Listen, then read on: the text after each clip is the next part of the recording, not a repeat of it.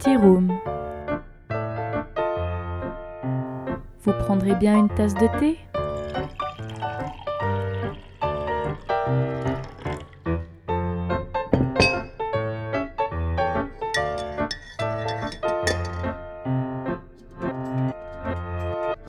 Ne sous-estimez pas cette ambiance feutrée, car les tea rooms ont été à une époque les véritables foyers d'un changement social féministe.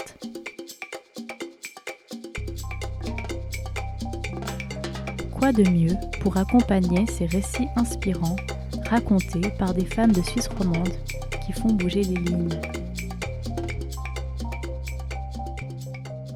Tea Room, épisode 2 avec Caroline Dayer, nous avons parlé de l'éducation égalitaire qu'elle a reçue avec son grand frère, des premiers bémols à l'adolescence en lien avec les injonctions sociales à l'hétérosexualité, de l'apprentissage de la honte et du silence, de la première fois qu'elle tombe amoureuse d'une femme, de sa participation à la première marche des fiertés à Sion en 2001, de ses recherches liées aux luttes pour les droits LGBT+, et de la représentativité des femmes lesbiennes en Suisse.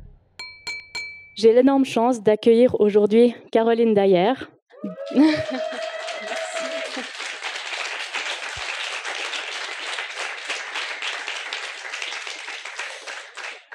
Caroline Dayer, docteur, chercheuse, formatrice et consultante. Elle partagera avec nous son histoire, celle d'une femme qui a grandi euh, en Valais, en passant par Genève, et qui est aujourd'hui spécialiste sur les questions de genre et de sexualité, experte en prévention des violences et des discriminations, ainsi que des questions d'homophobie et de transphobie dans les lieux de formation. Caroline Dayer, bonjour et bienvenue. Bonjour, merci beaucoup. Alors, euh, quand on tape euh, Caroline Dayer dans la recherche Google, comme je l'ai fait pour euh, préparer un petit peu cette discussion, on remarque que vous êtes vraiment sur beaucoup de fronts. On vous voit apparaître sur des plateaux télé euh, comme infrarouge pour des débats autour euh, de l'homosexualité euh, et du machisme, sur la matinale de la radio suisse romande juste après le confinement pour discuter du mythe de la mère parfaite, sans parler de toutes vos apparitions autour des 14 juin et 9 février. J'ajouterai à la longue liste votre intervention sur les réseaux de la RTS, une vidéo qui a fait plus de 59 000 vues où vous expliquez une bonne fois pour toutes euh, les définitions et distinctions entre sexe et genre. Mais aujourd'hui, vous n'êtes pas invité en tant qu'experte, enfin, pas seulement, disons, mais en tant que femme. Caroline Dayer, euh, si vous êtes d'accord, je vous propose de commencer euh, un petit peu par le début de votre histoire. On va parler un petit peu de, votre enfance afin de mieux comprendre votre parcours et mieux vous connaître. Donc, euh, vous avez grandi euh, à Hérémence. C'est un petit village euh, perché sur la montagne, dans le canton du Valais. Vous grandissez là-bas avec vos parents, ainsi qu'avec votre frère qui a 4 ans de plus que vous. Est-ce que vous pouvez nous raconter un petit peu cette enfance dans ce village qui est plutôt isolé? Oui, avec plaisir.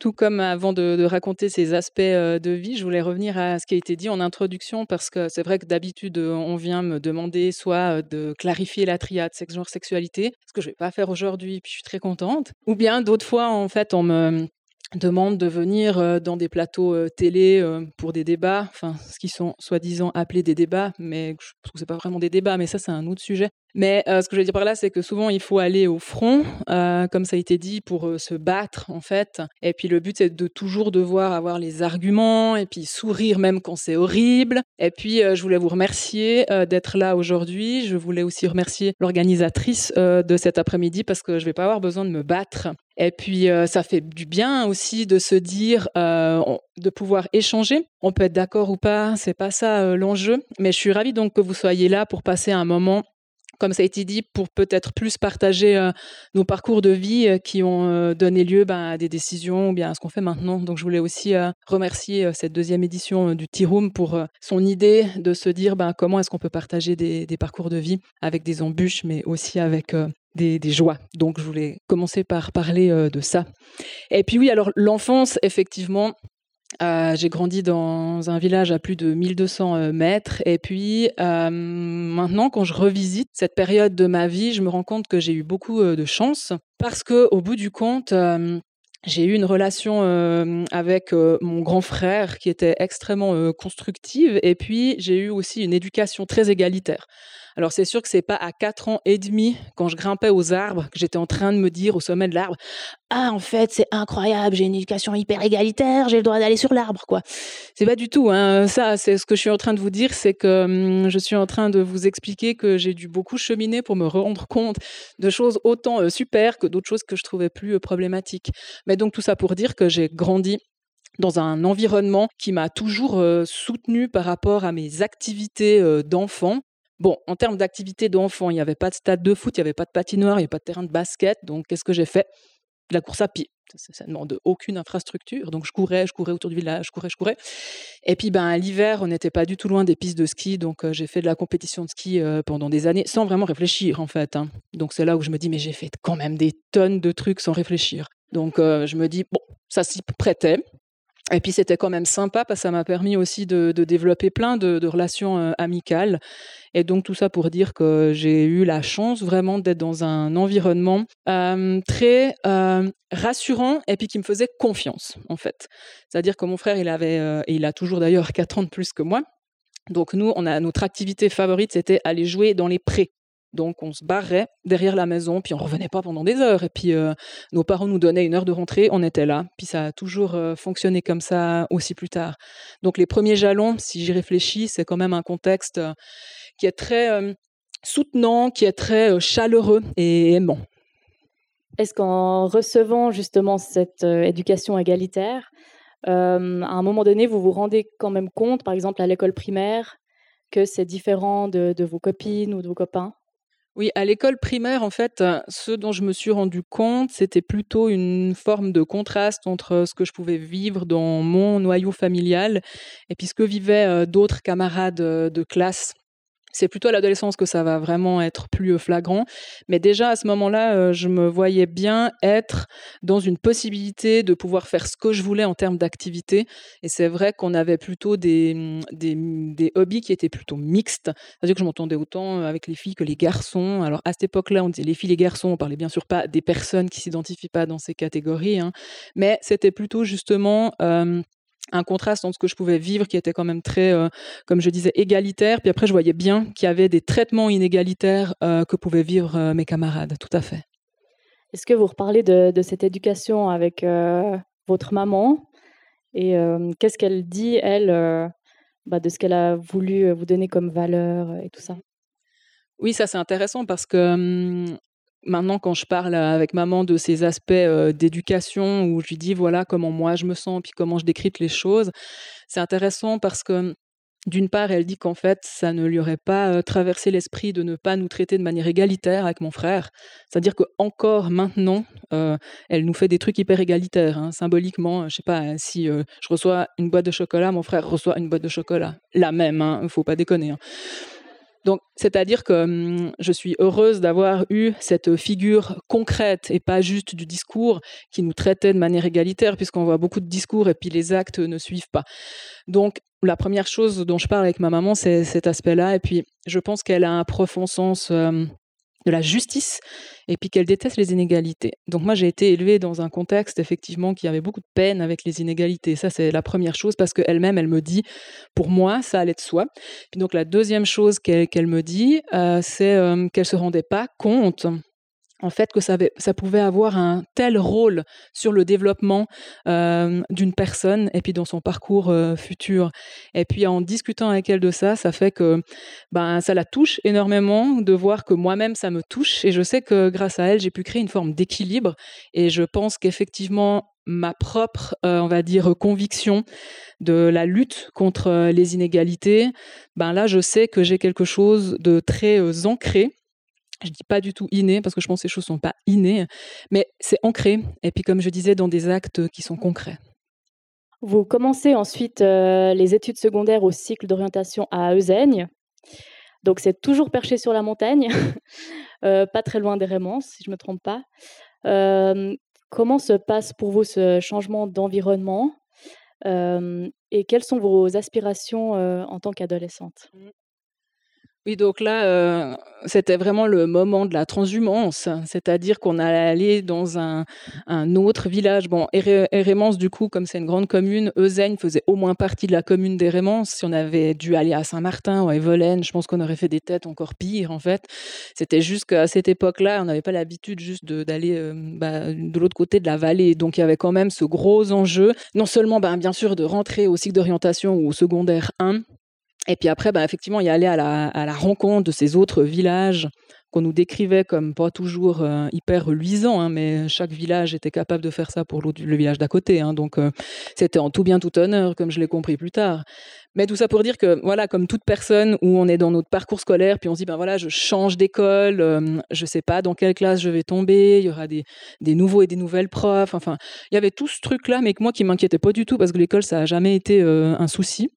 Et puis là, euh, vraiment, j'ai aimé rencontrer ben, d'autres gens et j'étais euh, très à l'aise euh, dans cet environnement parce que il y a de nouvelles amitiés qui se sont créées. C'est aussi, en tout cas, l'époque où moi j'ai eu des amitiés très très fortes qui ont permis que je puisse aussi me, me, construire, prendre confiance en moi et puis c'est aussi une époque où effectivement tu, tu, tu, disais, toi tu me vois, moi je te tutoie, ça t'embête pas, parce qu'autrement je, je, peux vous voyez, te vous voyez, ça veut rien dire, parce que j'arrive pas. Donc euh, tu disais effectivement les aspirations. Je me souviens en fait que hum, une fois, il y a une personne qui nous a parlé des métiers qu'on pourrait faire plus tard, ce qu'on appelle maintenant justement l'orientation euh, socio-professionnelle, etc., qui n'était pas très développée à l'époque. Puis, alors, il y avait plein de cases, et puis euh, moi, je me retrouvais mais dans aucune de ces cases.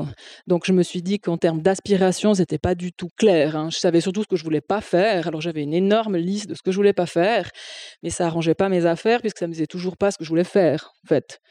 Et puis, à cette période, je me suis dit, bon, ben, comme je ne sais pas quoi faire, ben, je vais vite terminer le cycle en deux ans et puis je vais faire le collège. Parce que le collège, il dure cinq ans en Valais, donc je me suis dit, bon, ça, ça me laisse la marge, hein, comme je ne sais pas quoi faire. Mais à la fois, je ne vais pas y passer ma vie. Donc en fait, c'était très étrange parce que hum, les activités professionnelles que je fais actuellement, je ne pensais pas qu'elles existaient. Et puis je pensais pas qu'il allait falloir devoir passer par plusieurs chemins de traverse pour pouvoir euh, euh, trouver euh, justement ces métiers-là. Par exemple, si on m'avait dit, mais euh, fais chercheuse, ça aurait été un truc vraiment très très nébuleux. Ça le reste pour plein de gens encore actuellement, mais c'est en tout cas pas ça que du sommet de mon arbre euh, j'aurais pu dire. Hein. Donc c'était plutôt un moment où je me souciais pas trop parce que je me suis dit, oh, j'ai le temps de réfléchir. C'est juste pour ça que j'ai fait euh, le collège. Puis à la fois, je savais surtout ce qui m'intéressait pas. Par contre, je voyais ce qui me motivait euh, dans la vie. C'était vraiment plutôt la question des, relations humaines et puis de comment on fonctionne et puis comment on pourrait faire en sorte que, que ce monde, eh ben, il aille mieux, quoi. Donc ça, c'était des choses que je ne pensais pas qui étaient possiblement transposables dans un métier ou dans plusieurs métiers. L'adolescence, c'est aussi euh, l'âge des premiers bémols. Comment euh, est-ce que ça arrive euh, chez toi? Ah oui, alors moi j'ai eu deux, deux gros bémols. Justement, euh, le premier, il est lié au sexisme. De nouveau, j'avais pas les outils à l'époque, mais je sentais bien que j'étais davantage perçue que mes camarades garçons comme un, objet sexuel, avec bah voilà des approches non consenties, le fait de devoir dire non, de se demander mais c'est bizarre de devoir dire non, mais en fait est-ce que j'exagère? Enfin tous ces aspects, tous ces aspects dont on parle aujourd'hui, notamment liés au harcèlement sexuel sous toutes ses formes. J'avais pas du tout les outils à l'époque, mais je trouvais que ça n'allait pas en fait. Et puis, l'autre chose aussi que je trouvais problématique sur cet aspect, c'était toute cette question du double standard, où je voyais bien que, et d'ailleurs je donne toujours cet exemple, à l'époque, euh, un gars qui avait tant de relations amoureuses, il était appelé d'une certaine manière, et puis une fille qui avait exactement le même nombre de relations amoureuses, ben, elle était appelée d'une autre manière. Mais à l'époque, j'avais pas euh, les outils, comme je disais, pour me rendre compte qu'en fait, il y a quelque chose qui ne va pas. Pourquoi Pour un même acte ou une même action, il y a euh, une valorisation d'un côté puis une dévalorisation de l'autre. Donc ça, c'était un gros bémol dans le sens où je voyais des choses se faire que je trouvais qui n'allaient pas, mais j'étais incapable en fait euh, de les nommer. Et puis donc, j'en parlais pas en fait. Ça, c'était un, non-sujet. Et puis alors, l'autre bémol à l'adolescence, c'était euh, mes amis bah, qui me parlaient de leurs copains. Et puis moi, j'étais en train de les regarder. Et puis j'étais là, mais alors là, ça me parle, pas du tout, du tout. Puis elles parlaient toutes de leurs copains ou de leurs futurs copains. Et puis moi, j'étais là, oh là là, ça veut dire qu'il va falloir que je trouve un mec, mais lequel? Heureusement, j'avais plein de mecs gentils dans ma classe.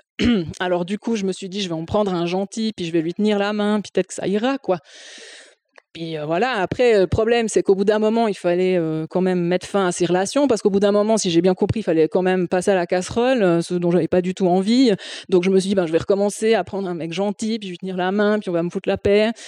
Puis ben, forcément que ça marchait pas tellement. Mais donc, le gros bémol, il était dans le sentiment de décalage total avec ce que me disait mon entourage ben, du coup à l'école et puis après mmh les messages de la famille et du village hein. donc t'as un copain t'as un copain t'as un copain enfin voilà repas de Noël t'as un copain t'as un copain t'as un copain enfin j'étais là au bout d'un moment c'est hyper compliqué à cet âge-là de se dire comment je fais face à ce terme que je connaissais pas à l'époque. Et puis bon, si je le connaissais, je me serais fait un peu du souci de connaître un terme pareil. Mais c'est vraiment cette question de l'hétérosexisme. C'est-à-dire, c'est quoi ce machin? Ben moi, si on m'avait dit que ça existait, pas l'hétérosexisme, mais l'injonction sociale à l'hétérosexualité. C'est-à-dire que euh, j'ai grandi dans un environnement qui euh, ne parlait que de l'hétérosexualité et qui stigmatisait toutes les autres formes de sexualité en commençant par ne pas en parler, en fait. Donc, le gros bémol, de mon côté, il est, il est venu vraiment du silence. Et puis, ce silence sur ces questions-là, il m'a forcé à apprendre la honte. Donc, le gros bémol que j'ai pas du tout compris à l'époque, c'était la honte.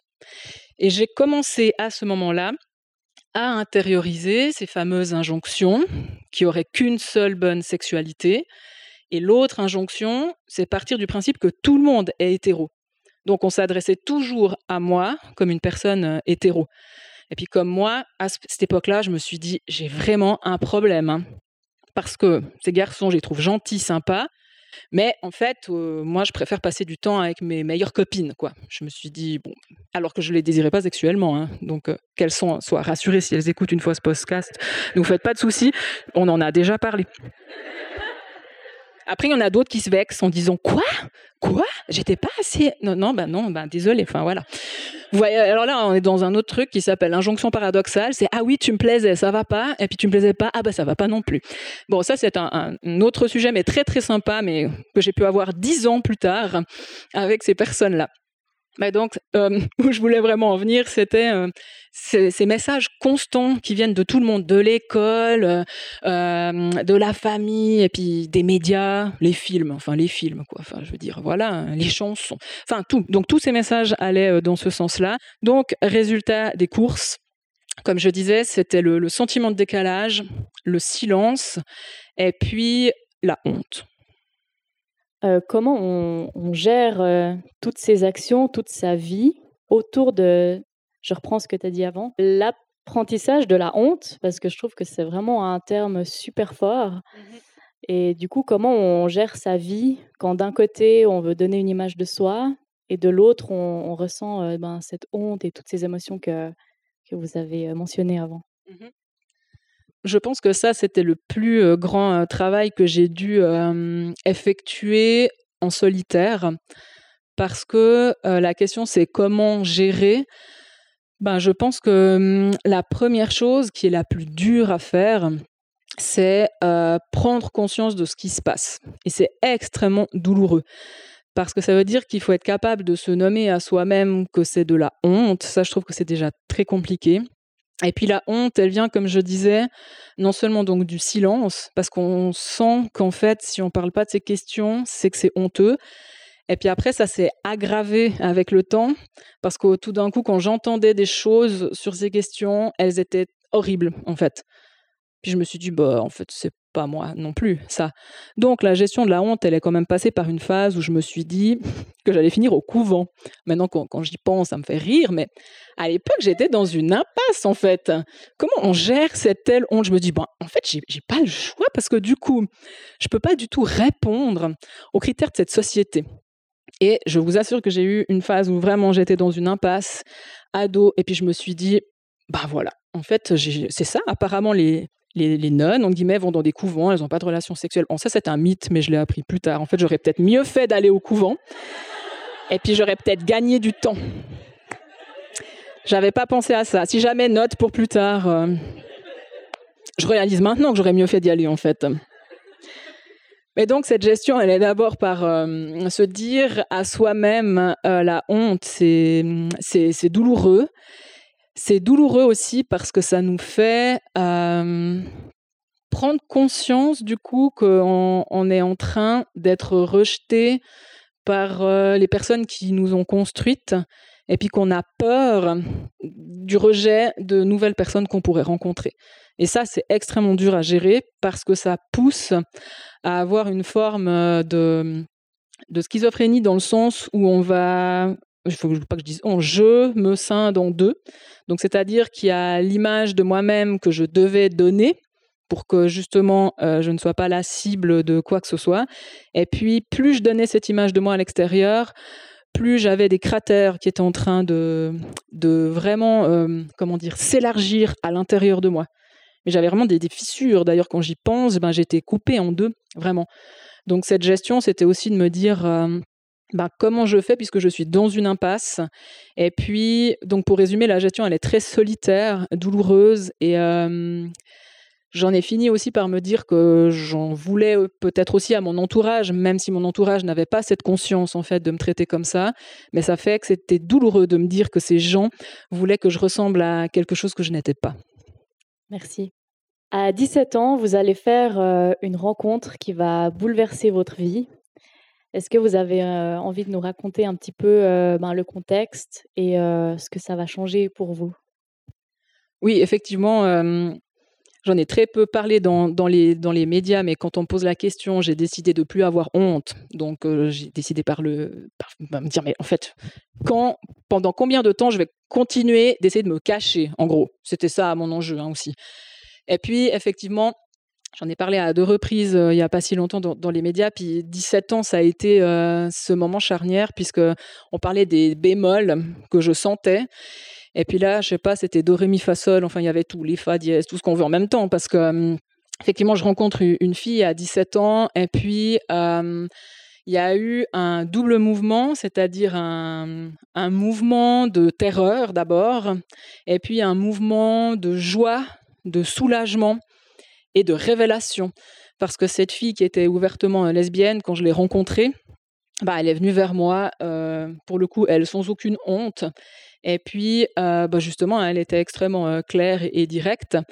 Et puis, à ce moment-là, ça m'a permis de me dire que peut-être que j'avais une solution pour mon impasse. Donc, j'allais éviter le couvent. Je me suis dit ça, ah, mais j'ai pas besoin d'aller au couvent. Puis après, je me suis dit, ah, mais si c'est ça, non, mais ça va être l'horreur, en fait. Et puis, ce moment-là, il a été complètement charnière parce que j'avais jamais vécu une aussi forte ambivalence entre je vais enfin pouvoir vivre et être moi-même parce que je comprends maintenant en fait que je suis lesbienne. Et puis par cette même compréhension, j'ai compris que je devais me cacher en fait. Et puis là, j'étais là, bah, c'était compliqué avant, mais alors là, euh, c'est high level en fait. Parce que la bonne nouvelle, c'est que j'ai compris, mais comme je comprends, bah, alors ça veut dire que cette fois, il faut vraiment se planquer dans le placard, hein, parce qu'autrement, euh, ça va être impossible à vivre. Puis alors le contexte. Alors ça, ça, c'est vrai que ça vaut le détour parce que heureusement les médias m'ont jamais demandé euh, où c'était. Donc c'était dans un tournoi de foot. Après le couvent, il y a le foot, hein, forcément. Ben euh, ouais, le foot en fait c'est un tournoi assez particulier parce que c'est un tournoi qui durait pendant 24 heures. Donc ça veut dire qu'on jouait au foot et puis on avait des matchs autant à 1h du mat qu'à 3h du mat qu'à 5h du mat. Puis après, j'ai compris qu'en fait, ce tournoi, il se basait pas euh, sur les performances sportives, il se basait sur le taux d'alcoolémie des gens. Et puis comme moi, je buvais pas du tout d'alcool à l'époque, bah, notre équipe, on gagnait tout le temps parce que tout le monde était complètement ivre sur le terrain face à nous. Non, mais on, est, on gagnait aussi même quand il n'y avait pas des gens ivres face à nous. Hein. On est d'accord. Mais ce que je veux dire par là, c'est que vous voyez, en termes de romantisme, le contexte, il est, je pense, euh, à son paroxysme parce qu'il y a des gens qui vomissent dans des haies, il y a des tentes, euh, on bouffe des saucisses et des frites, puis ça hurle un peu dans tous les coins, puis on est en maillot de foot avec des crampons, puis des protèges tibias. Donc c'était ça le, contexte. Mais je trouve que c'est intéressant de poser cette question parce qu'autrement, on croit toujours qu'une lesbienne rencontre une autre lesbienne comme ça, par magie, elle tombe du ciel ou elle sort euh, d'un fossé, on ne sait pas trop, quoi. Enfin, moi, ça m'aurait aidé, en fait, à 17 ans, qu'on me raconte que non, les lesbiennes ne tombent ni du ciel ni sortent des fossés. Enfin, déjà, si elles existaient, ça aurait été fantastique. Donc, le contexte. Euh, plutôt intéressant et puis euh, ben cette fille là elle jouait dans une équipe adverse donc c'était très intéressant aussi comme comme configuration mais tout ça pour dire que je vous raconte ça maintenant de manière très, synthétique, hein, mais comme vous l'aurez compris, je suis un peu lente à la détente, donc j'ai mis quand même du temps à encaisser et à digérer tout ça. Par contre, je m'en souviens vraiment, vraiment, vraiment, vraiment, vraiment très bien de ce moment, puisque j'ai bien sûr répondu non mais ça va pas, je suis hétérosexuelle et je suis partie en courant. Donc euh, là, c'était quand même la première euh, réaction que j'ai eue. Et puis après, euh, mon problème, c'était pas tellement la réflexion L'aspect rationnel, mon problème, c'était l'aspect euh, émotionnel, parce que mon meilleur euh, mécanisme de défense, c'est la rationalisation, pour mettre à distance les émotions. Puis comme j'avais dû, pour survivre, mettre de toute façon mes émotions à distance, là, il y a eu tout d'un coup un alignement où, dans ma tête, je me suis dit, ah mais oui, c'est ça. Et puis après, ben, dans mon corps, et dans tout mon corps, dans mon cœur et ailleurs. Je, ne saurais pas vous dire où, mais je quand même pas. Euh, voilà. Mais tout ça pour dire que je me suis dit, c'est ça, en fait. Dans tous les niveaux, donc l'alignement, il était euh, total. Et puis c'est à ce moment-là où je me suis dit, c'est la révolution. C'est la révolution pour moi. C'est une révélation qui fait révolution. Mais par contre, c'est là où j'ai commencé, en fait, à me terrer dans le placard. En 1998, vous partez à Genève Comment se passe du coup ce changement aussi de ville?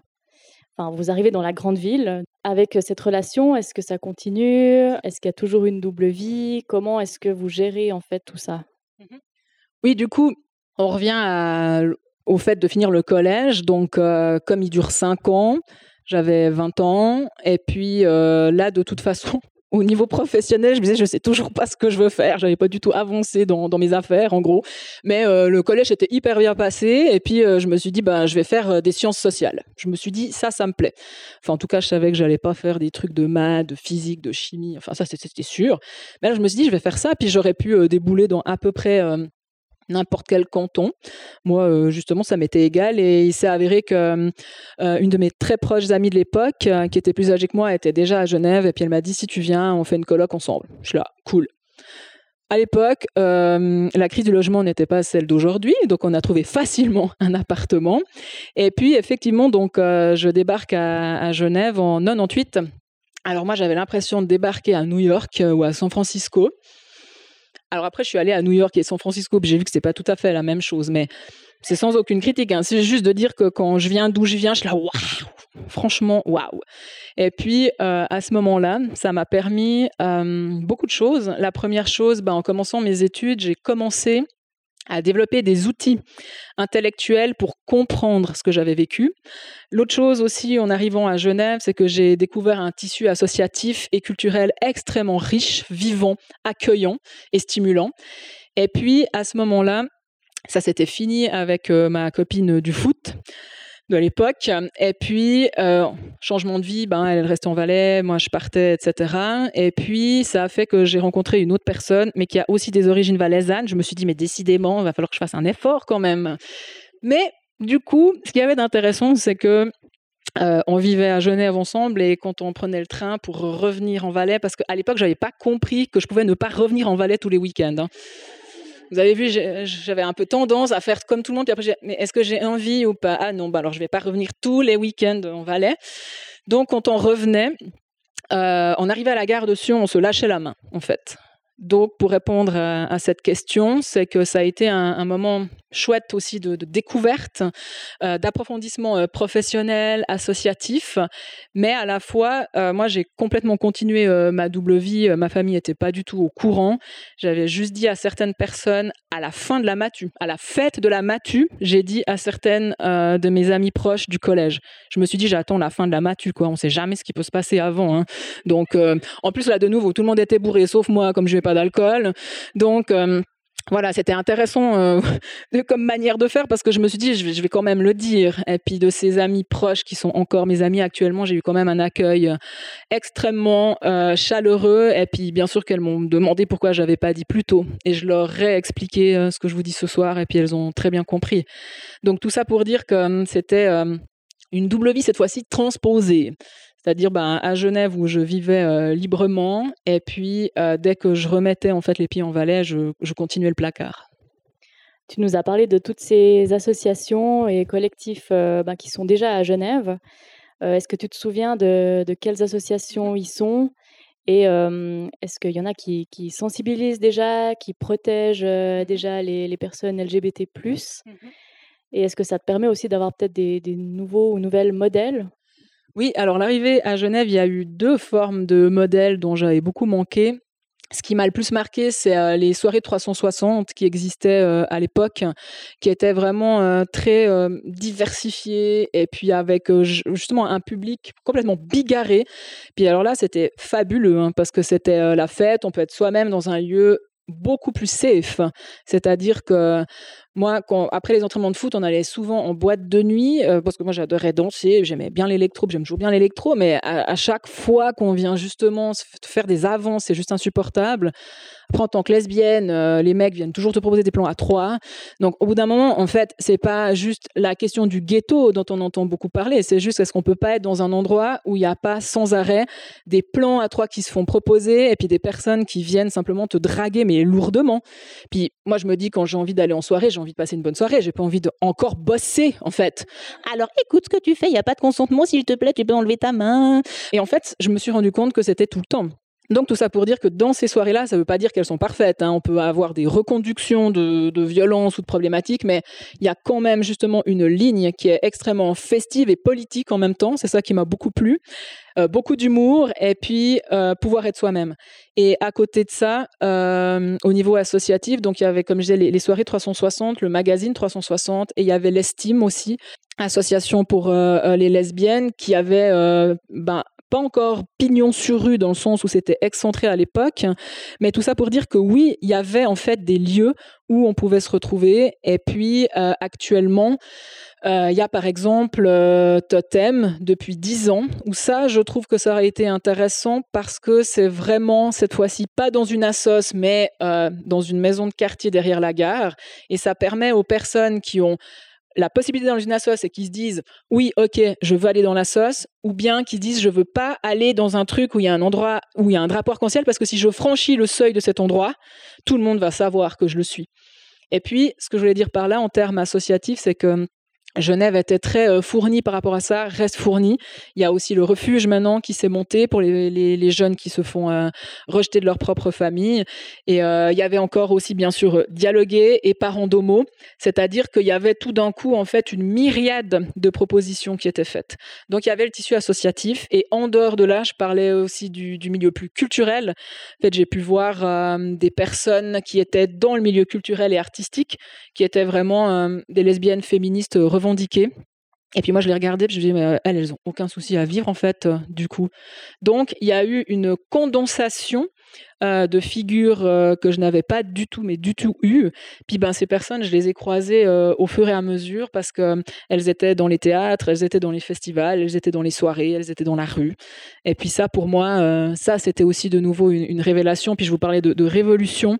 Et puis c'est là où j'ai commencé à me dire il y a certainement un positionnement au monde que je vois dans ces personnes où je me suis dit, en fait, il y a une possibilité d'exister.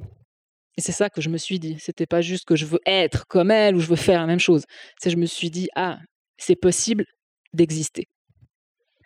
Bah, j'aimerais bien m'arrêter un peu là-dessus parce que je trouve vraiment hyper intéressant. Tu dis que vraiment tu vois des personnes en chair et en os et à quel point ben, c'est ça qui, qui, fait changer les choses. Et on le voit aussi aujourd'hui avec les réseaux sociaux, où il y a beaucoup de choses qui se passent avec des influenceurs, des influenceuses qui montrent bah, justement que autre chose est possible. Donc en termes d'identité, qui se confient à leur communauté aussi beaucoup via Instagram par exemple, qui peuvent partager les, les bonnes comme les mauvaises expériences. C'est de manière digitale, mais c'est quand même une façon de, de voir voilà, qu'autre chose existe et je me demandais quel regard tu avais, toi, là-dessus, sur les réseaux d'aujourd'hui. On a vu aussi pendant le confinement, tout à coup, une vague de, coming out sur TikTok. Voilà, quel, regard, toi, tu as là-dessus? Ouais, j'ai deux, regards en fait. Le premier, c'est que moi je dis toujours tous les moyens sont bons pour que les personnes elles puissent être elles-mêmes. Donc plus il y a de support, plus il y a de variété de modalités, plus c'est intéressant. Et c'est vrai que via les réseaux sociaux, on, on voit aussi donc non seulement de la visibilisation et de la diversité, mais aussi de la solidarité qui se crée.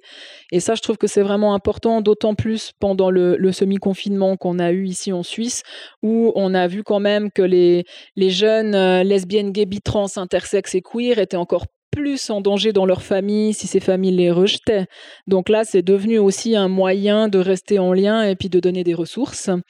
Et puis l'autre regard que j'ai, c'est que euh, dans les entretiens que je fais maintenant depuis 2001, euh, ben les jeunes disent toujours ah ouais ben c'est trop bien les réseaux sociaux et tout mais au bout d'un moment j'ai quand même envie de voir des gens en chair et en os et ça je trouve que c'est hyper important de se dire que la diversité de ces facettes existe c'est hyper intéressant parce que ça permet aussi de dire des choses qu'on n'entend pas par exemple, euh, le hashtag MeToo, eh ben, via les réseaux sociaux, il a permis de mettre en lien en fait euh, l'ensemble des pays, de montrer que les violences sexistes et sexuelles c'est quelque chose de structurel et de transversal. Puis cet essor en fait, ben, puisqu'il avait déjà existé, puis il a été repris à un moment donné parce qu'il y avait une conjonction en fait qui était en train de, se passer. Et puis pour terminer aussi là-dessus, euh, ben voilà, les, réseaux sociaux c'est l'usage qu'on en fait hein, qui peut être problématique pas l'outil en soi. Puis l'autre chose sur laquelle je travaille, c'est les questions de harcèlement, intimidation entre élèves. Bah, on voit que bien sûr les réseaux sociaux vont amplifier le phénomène, mais c'est pas les réseaux sociaux qui créent le phénomène.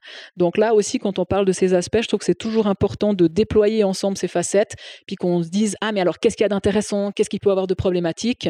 Mais là, je vois effectivement qu'on a beaucoup de créativité via ces outils-là et puis ça permet aussi de faire euh, des liens entre pairs. Et ça, je trouve que c'est très très important aussi. Alors on va sauter quelques années pour euh, parler de l'année 2001, une année euh, très importante pour toi. Je vais rester au-dessus aussi. puisque tu vas défiler à la première Pride de Sion. Donc c'est la toute première marche des fiertés en Valais. et avant de parler de ça, j'aimerais d'abord faire une petite parenthèse parce qu'il me semble euh, important de rappeler d'où viennent les manifestations appelées Pride.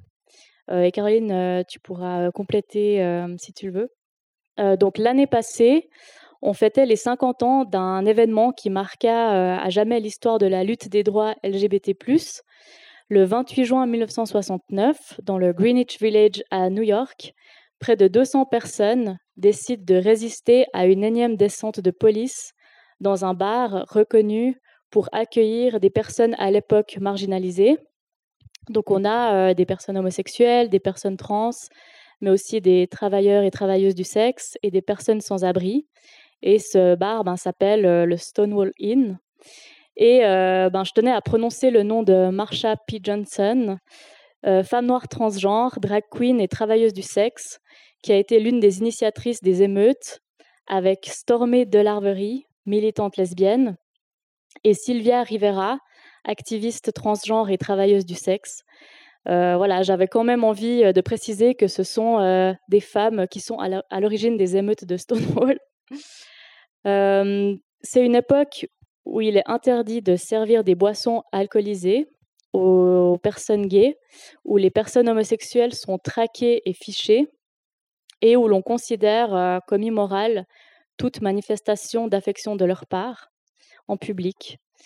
Euh, ce qu'on nommera les émeutes de Stonewall dira euh, six jours, et une année plus tard, le 28 juin 1970, New York et Los Angeles organisent les premières Gay Pride. En Suisse, c'est à Zurich qu'a lieu la première Pride sous forme de, de sit-in en 1978, donc on est euh, huit ans après le début aux États-Unis, pour revendiquer l'abandon du fichage des homosexuels par la police donc c'était aussi le cas en Suisse. Et pour la Suisse romande, il faudra attendre le 4 juillet 1981 pour se rendre à l'Homo Manif à Lausanne, organisé par plusieurs collectifs militants de différents cantons. Pour Genève, c'est en, en 1997 que ça se passe, avec la Lesbian and Gay Pride and Friends, où un millier de personnes euh, défilent pour revendiquer la protection contre les discriminations et la création du partenariat enregistré. Euh, les prochaines marches seront itinérantes et auront lieu à Lausanne, Fribourg, Berne, Sion, Neuchâtel et Delémont. Donc voilà, ça c'était pour contextualiser un petit peu et on revient à cette Pride de 2001 à Sion. Donc cette manifestation est organisée essentiellement par Marianne Bruchet, personnalité valaisanne qui milite pour les droits LGBT+. Elle sera attaquée très violemment par les opposants, notamment dans la presse, mais cette marche réunira euh, plus de 15 000 personnes. Donc euh, j'ai assez parlé. À vous, euh, Caroline, de nous raconter cette expérience que tu as vécue de l'intérieur. voilà. donc je crois savoir que c'est un article du Nouvelliste, une nouvelle goutte d'eau qui fait déborder le vase. Oui, le Nouvelliste, donc. Ça, alors, c'était une fois où je suis quand même revenue voir mes parents au Valais, parce que je venais quand même régulièrement. Mais euh, je sais que je me suis assise dans la cuisine, et puis, euh, contrairement à la plupart des gens de ma famille qui commencent le Nouvelliste par la rubrique euh, mortuaire, moi, je commence quand même par la première page, puis je la la la la la. Puis d'un coup, je tombe sur une page de publicité. C'est une publicité. Et puis, c'était écrit Qui veut une gay pride en Valais? Puisqu'à l'époque, on disait encore que gay pride, j'y reviendrai tout à l'heure. Puis donc, c'était écrit euh, pour la société, décomposition des mœurs, pour l'Église, péché mortel, euh, pour la santé, euh, perversion. J'étais là, mais c'est tout à fait moi, dis donc, tout ça, franchement. Non, mais là, franchement, j'ai vraiment cru que, que, je tombais par terre, en fait. Puis je lis ça et j'étais complètement estomaquée. C'était le 10 mars, 10 mars 2001. Et puis, bien sûr que je ne pouvais pas en parler à mes parents. Pas dire, hé, t'as vu? Donc, euh, bah, justement, j'étais vraiment euh, devant cette page de, de Nouvelliste et puis j'ai eu euh, deux choses qui se sont profilées. la première, c'était, j'avais fait du travail sur l'identification de mes émotions, donc j'ai assez vite pu me dire, ça, c'est de la colère. J'ai pas dû me dire, ah là, qu'est-ce qui se passe? J'ai eu de la colère vraiment hyper forte parce que de nouveau c'était vraiment très virulent. Je comprenais pas pourquoi le Nouvelliste avait publié cette page. On avait remplacé personne homosexuelle par personne juive, ça tombait sous le coup de la loi. Puis l'autre, déclic que j'ai eu, c'était euh, calme-toi quand même, hein, parce que ça va peut-être pas être très constructif si tout d'un coup tu vas ruer dans les brancards. Et puis je me suis dit, ah, mais j'ai un séminaire à l'Uni euh, qui doit traiter euh, des stéréotypes et de la stigmatisation. Je là, ah, bah, j'ai mon objet de travail de séminaire. Donc j'ai décidé d'utiliser cette page, ce que j'avais jamais fait auparavant, c'est-à-dire utiliser un objet que je trouve personnellement problématique pour en faire un travail à l'Uni. Puis donc je me suis dit, c'est bien, je vais faire ces deux trucs en parallèle. Mais en fait, cette page, elle était problématique parce que je me suis dit, je vais faire ces deux trucs en parallèle. Et puis, euh, c'était beaucoup plus compliqué que ça parce que je discutais avec les quelques personnes que je connaissais valaisannes quand on était au collège en classe parallèle où on a toutes fait un exil. Hein. Euh, on est toutes et tous partis hein, à ce moment-là. On s'est quand même dit, mais on fait quoi? On fait quoi? Parce que on s'est tous et toutes dit, on va pas c'est pas possible d'aller défiler à Sion, quoi. Et puis, avant cette page, commençait déjà à avoir des courriers de lecteurs et de lectrices. Bon, alors, le nouvellisme n'était pas courrier des lecteurs et des lectrices, hein, il mettait courrier des lecteurs, on est bien d'accord, mais je fais quand même le langage inclusif. Mais en fait, c'était ultra violent parce que tout le monde euh, disait euh, c'est dégueulasse, enfin tous les trucs qu'on connaît et puis qu'on va encore entendre prochainement avec le référendum sur le mariage civil pour tous et toutes. Hein. Donc c'était violent de voir en fait le seul journal qui existe dans mon canton qui disait tout ce que je redoutais en fait. Et puis euh, là, c'est un moment aussi où je me suis dit c'est très violent parce qu'en fait il y a l'évêque qui s'y met aussi. Et puis la petite parenthèse, c'est que quand moi j'ai compris que j'étais lesbienne, la première personne à qui j'ai parlé, c'est Dieu. Enfin, personne, c'est un grand mot, mais euh, c'est Dieu parce que j'ai été dans un environnement très catholique et pratiquant, qui fait que le premier truc que je me suis dit, c'est euh, toi euh, là-haut, en fait, ça va pas, parce que tu me fais comme ça, et puis en fait, apparemment, faudrait pas être comme ça. Alors depuis, je suis devenue athée, vous l'aurez bien compris. Mais ce que je veux dire par là, c'est que c'était compliqué parce que toutes les instances politiques, religieuses, elles étaient en train de dire la même chose. Et puis, euh, pour retour à Genève, et puis on se dit, bon, ben alors, euh, qu'est-ce qu'on fait Nous, les personnes qui venons de ce canton, en fait, on ne s'est pas rendu compte à l'époque, mais on l'a fui, en fait, euh, ce canton. Et puis, ben, on a réfléchi longtemps, et puis ça demandait pour euh, plusieurs d'entre nous de faire euh, nos coming out euh, à nos familles. Alors, on était le, ça c'était le 10 mars, la Pride c'était le 7 juillet. Alors moi j'avais planifié mes coming out bien plus tard hein, avec cette équipe, hein. donc ça n'allait pas du tout, du tout dans mon organisation là. Alors j'étais perturbée parce que je me dis j'ai très très très peu de temps pour faire quelque chose qui me demande du temps et puis euh, finalement, je pense que hum, la, violence de cette page, ben du coup, elle a été tellement forte que la réponse a été proportionnelle, pas en termes de violence, parce que répondre à la violence par la violence, je, pense que c'est inutile dans un cas comme ça. Donc, euh, on s'est dit comment on va faire euh, pour faire les choses de manière constructive. Bah, donc j'ai commencé en fait à, parler à, ma famille et puis du coup c'était pas du tout une mince affaire parce que j'ai quand même une personne de ma famille qui, m'a dit, après une longue discussion très douloureuse, Ok, mais alors tu vas pas aller toute nue sur un char? J'ai dit, mais c'était exactement ce que je comptais faire. Mais comme tu as eu l'idée, je vais pas faire parce que c'est pas très original. Tout ça pour dire qu'il hum, y a eu un accélérateur qui a été fait en lien avec euh, ben, cette euh, première Pride euh, en Valais. Puis là, ben, justement, je dis, je dis Pride, même si à l'époque on disait Gay Pride, puisqu'effectivement, dans les émeutes de Stonewall, c'est beaucoup de personnes trans, racisées et des femmes qui ont été au front, ce qu'on nommait souvent. Et puis c'est vrai que euh, justement ben, de prononcer aussi toutes ces lettres lesbiennes, gays, bi, trans, intersexes, queer, c'est aussi une manière de visibiliser les existences. ça, c'est quelque chose justement à laquelle je tiens beaucoup parce que nommer, c'est faire exister. Nommer, c'est juste faire exister. Et puis, pour faire la boucle aussi avec cette pride, c'est que pride, ça veut dire fierté. Et du coup, moi, j'étais en train d'essayer de faire pare-feu à la honte donc là aussi, il y a beaucoup de malentendus sur Pride où les personnes vont dire mais quoi, pourquoi ces personnes elles devraient être plus fières euh, que les autres? Mais c'est pas euh, j'ai un meilleur nombril que toi, hein, c'est pas ça l'enjeu. C'est comment on passe en fait euh, d'une assignation dans un placard à la possibilité d'être soi-même et de ne pas avoir honte de soi et de pouvoir s'affirmer en tant que tel. Du coup, ben, face à cette honte que j'avais ressentie, et j'en étais encore plein en plein dans la honte à, ce moment-là, j'ai pas encore tout à fait fini, je pense, avec ça, mais euh, c'était une manière de dire euh, Pride, c'est justement le fait de briser ces placards et, et d'être là dans la rue. Et puis finalement, la première Pride, avant celle-là que j'ai faite, elle était à Fribourg, ici, en 1999, parce que c'est toujours plus facile de défiler dans un autre canton que celui de son origine. Donc moi j'ai adoré la Pride de 99 à Fribourg, c'était génialissime, c'était cool, euh, vraiment accueil fabuleux. Bon, il y a toujours un groupuscule de gens qui prient pour nous, mais ça, je me suis dit, je les comprends parce que moi j'étais un peu comme ça à une époque. Alors maintenant je le suis plus, mais j'ai presque dit, vous allez voir ce qui va vous arriver si vous avez la même chose qu'à moi, ben on va se retrouver, mais du bon côté de la rue. Puis là, j'ai aussi vraiment compris que les enjeux n'étaient pas, les mêmes. Il y a des personnes qui ne peuvent pas défiler dans la rue, qui vont rester sur le trottoir. Et puis là, moi, je me suis dit, ouais, ben, Fribourg, c'était ma première c'est en 1999.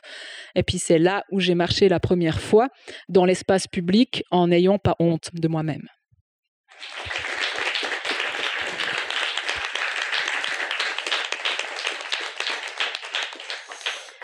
En 2005, euh, tu vas prendre une sacrée revanche euh, sur cette foutue page euh, du Nouvelliste, puisque tu vas être contacté par une journaliste pour un article concernant les votations fédérales sur le partenariat enregistré.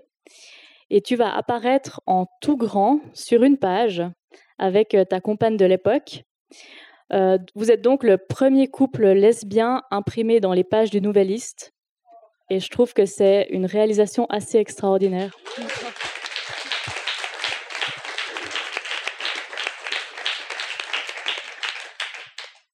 Alors, comment se passe euh, cet article? Comment est-ce que tu es contacté? Et si tu as envie de revenir aussi sur le partenariat enregistré, euh, juste pour expliquer euh, deux, trois. Oui, c'était hum, un moment de nouveau éprouvant avec le Nouvelliste, parce que je rentre voir mes parents. Vous avez l'impression que je faisais ça toute ma vie autrement, j'avais une vie très très épanouie et active. Puis de temps en temps, ben, comme vraiment, euh, je m'entendais très très bien avec mes parents, ben, c'était aussi une manière de, de, passer du temps avec ces personnes. Puis du coup, de nouveau, alors je feuillette le, le Nouvelliste, et puis il y avait donc la votation du partenariat enregistré. Et à l'époque, quand euh, il y a eu donc la page de 2001, j'avais tout découpé, tous les articles. D'ailleurs, je les ai encore euh, là actuellement. Et puis alors j'ai commencé à faire la même chose en 2005. J'ai redécoupé tous les articles. Puis alors bien sûr que ce qu'elle se disait en 2005, c'est exactement la même chose qu'il se disait en 2001. Euh, perversité, les enfants, attention. Enfin, et puis bientôt quoi, la zoophilie. Ben voilà, enfin je la sais pas, faites un peu preuve d'imagination quand même euh, pour contrer ces arguments parce qu'on sait exactement ce que vous allez dire. Il y avait de nouveau euh, tout le monde qui s'y mettait hein, pour dire non au partenariat enregistré. Puis je me suis dit, bon alors non à la Pride, il y avait vraiment des gens qui comprennent pas le sens qu'en fait, moi je dis toujours, tant qu'il y aura des LGBTIQ-phobies, il y aura des Pride en fait. C'est des réponses aux violences et c'est une manifestation collective en chair et en os pour contrer le silence. Et alors je dis, mais là c'est encore un autre sujet, c'est la question des droits. Puis alors là, je ne comprenais déjà pas, et je comprends toujours pas pourquoi euh, ben les personnes LGBTQ n'ont pas les mêmes droits que les autres en Suisse. Et puis donc j'ai ressorti mes petits ciseaux, puis j'ai commencé à tout découper. Puis je dis bon, j'ai déjà fait 22 séminaires là-dessus, je vais pas encore faire un séminaire à l'Uni là-dessus. Hein. Puis à l'époque, j'avais fini ma, ma ma licence. Et puis, comme je savais toujours pas quoi faire, ben, j'ai commencé un, un assistanat à l'Uni. Comme ça, je dis très bien, je continue euh, ma route, là. Et puis, euh, ça fait que euh, il y a une journaliste qui me dit, mais je sais pas si tu as vu le, le mais tout le monde dit non au partenariat enregistré. Je fais, oui, ouais, j'ai, enfin, j'ai vu, quoi. Puis c'est là qu'elle me dit, ce serait bien de faire une interview de toi. Je suis là, d'accord. Puis elle me dit, ah, mais tu viens de sortir en plus ton, ton mémoire avec plein d'entretiens. Je fais, d'accord. Et puis après, elle me dit, puis comme ça, on met une photo de toi. Puis je fais, pas d'accord à quoi? Et puis tout d'un coup, justement, je me dis, mais c'est exactement ce que je vous disais, puis ce truc, il est vraiment incessant. C'est que les coming out, on sait qu'ils sont pluriels, mais tout d'un coup, avoir une publicisation plus large, c'est un autre enjeu. Et puis, il y avait toujours ce réflexe. Et puis, je me disais, mais pourquoi j'ai toujours peur, en fait, d'être moi-même? Et puis, euh, j'en discute avec ma compagne de, l'époque, qui était toujours la même avec celle avec qui on se lâchait la main. Alors, elle, elle était beaucoup plus détendue que moi. Euh, ses parents nous étaient très, très soutenants et soutenantes. Donc, euh, je lui en parle. Et puis, tout d'un coup, les deux, on s'est dit, en fait, à à 17 ans, on aurait voulu voir un couple de lesbiennes dans le Nouvelliste. En fait, ça aurait changé notre vie. Et puis c'est là, je me suis dit, bon, euh, faut que je prenne une décision de taille. Et c'était très euh, compliqué pour moi parce que je sais qu'à ce moment-là, j'allais perdre des gens en le faisant. Et puis ça s'est confirmé en l'occurrence, mais je sais qu'au moment où j'ai décidé je serais dans le Nouvelliste, et pas toute nue sur un char hein, en plus, hein, donc je vois pas pourquoi les gens s'offusquent, mais bon. Euh, mais je, me suis dit, maintenant, il y a un enjeu qui concerne ni moi, ni euh, ma famille biologique, il y a un enjeu euh, qui concerne ma famille de cœur. Et ce jour-là, je me souviens très bien, j'ai choisi ma famille de cœur et j'ai décidé euh, d'apparaître en, photo avec euh, mon ex-compagne, avec qui je m'entends d'ailleurs toujours euh, très très bien maintenant. Oui, pour des personnes, les gens des fois se disent que c'est bizarre d'être hyper pote avec ses ex, mais en l'occurrence, elle, vous voyez ce qu'on a vécu ensemble qui fait qu'on est encore très liés. Mais ce que je veux dire par là, c'est que ce jour-là, j'ai dû prendre une décision qui a eu des conséquences. Et puis, euh, je me souviens très très bien du jour où c'est sorti parce que l'interview était super, mais euh, comme disait la photo, elle était vraiment très grande en fait et en couleur. Puis euh, ma maman, quand je lui ai expliqué tout ça, c'était pas du tout facile pour elle parce que c'est elle qui vit à Hérémence, hein, en l'occurrence, et puis c'est elle qui donc là, je comprends, mais elle a compris quand j'ai dit maman, tu sais, voilà les raisons pour lesquelles je fais. Elle a compris, puis donc elle m'appelle, puis elle me dit, elle est grande la photo. Je fais ouais, puis elle fait oh mais elle est belle. Je suis là ouais.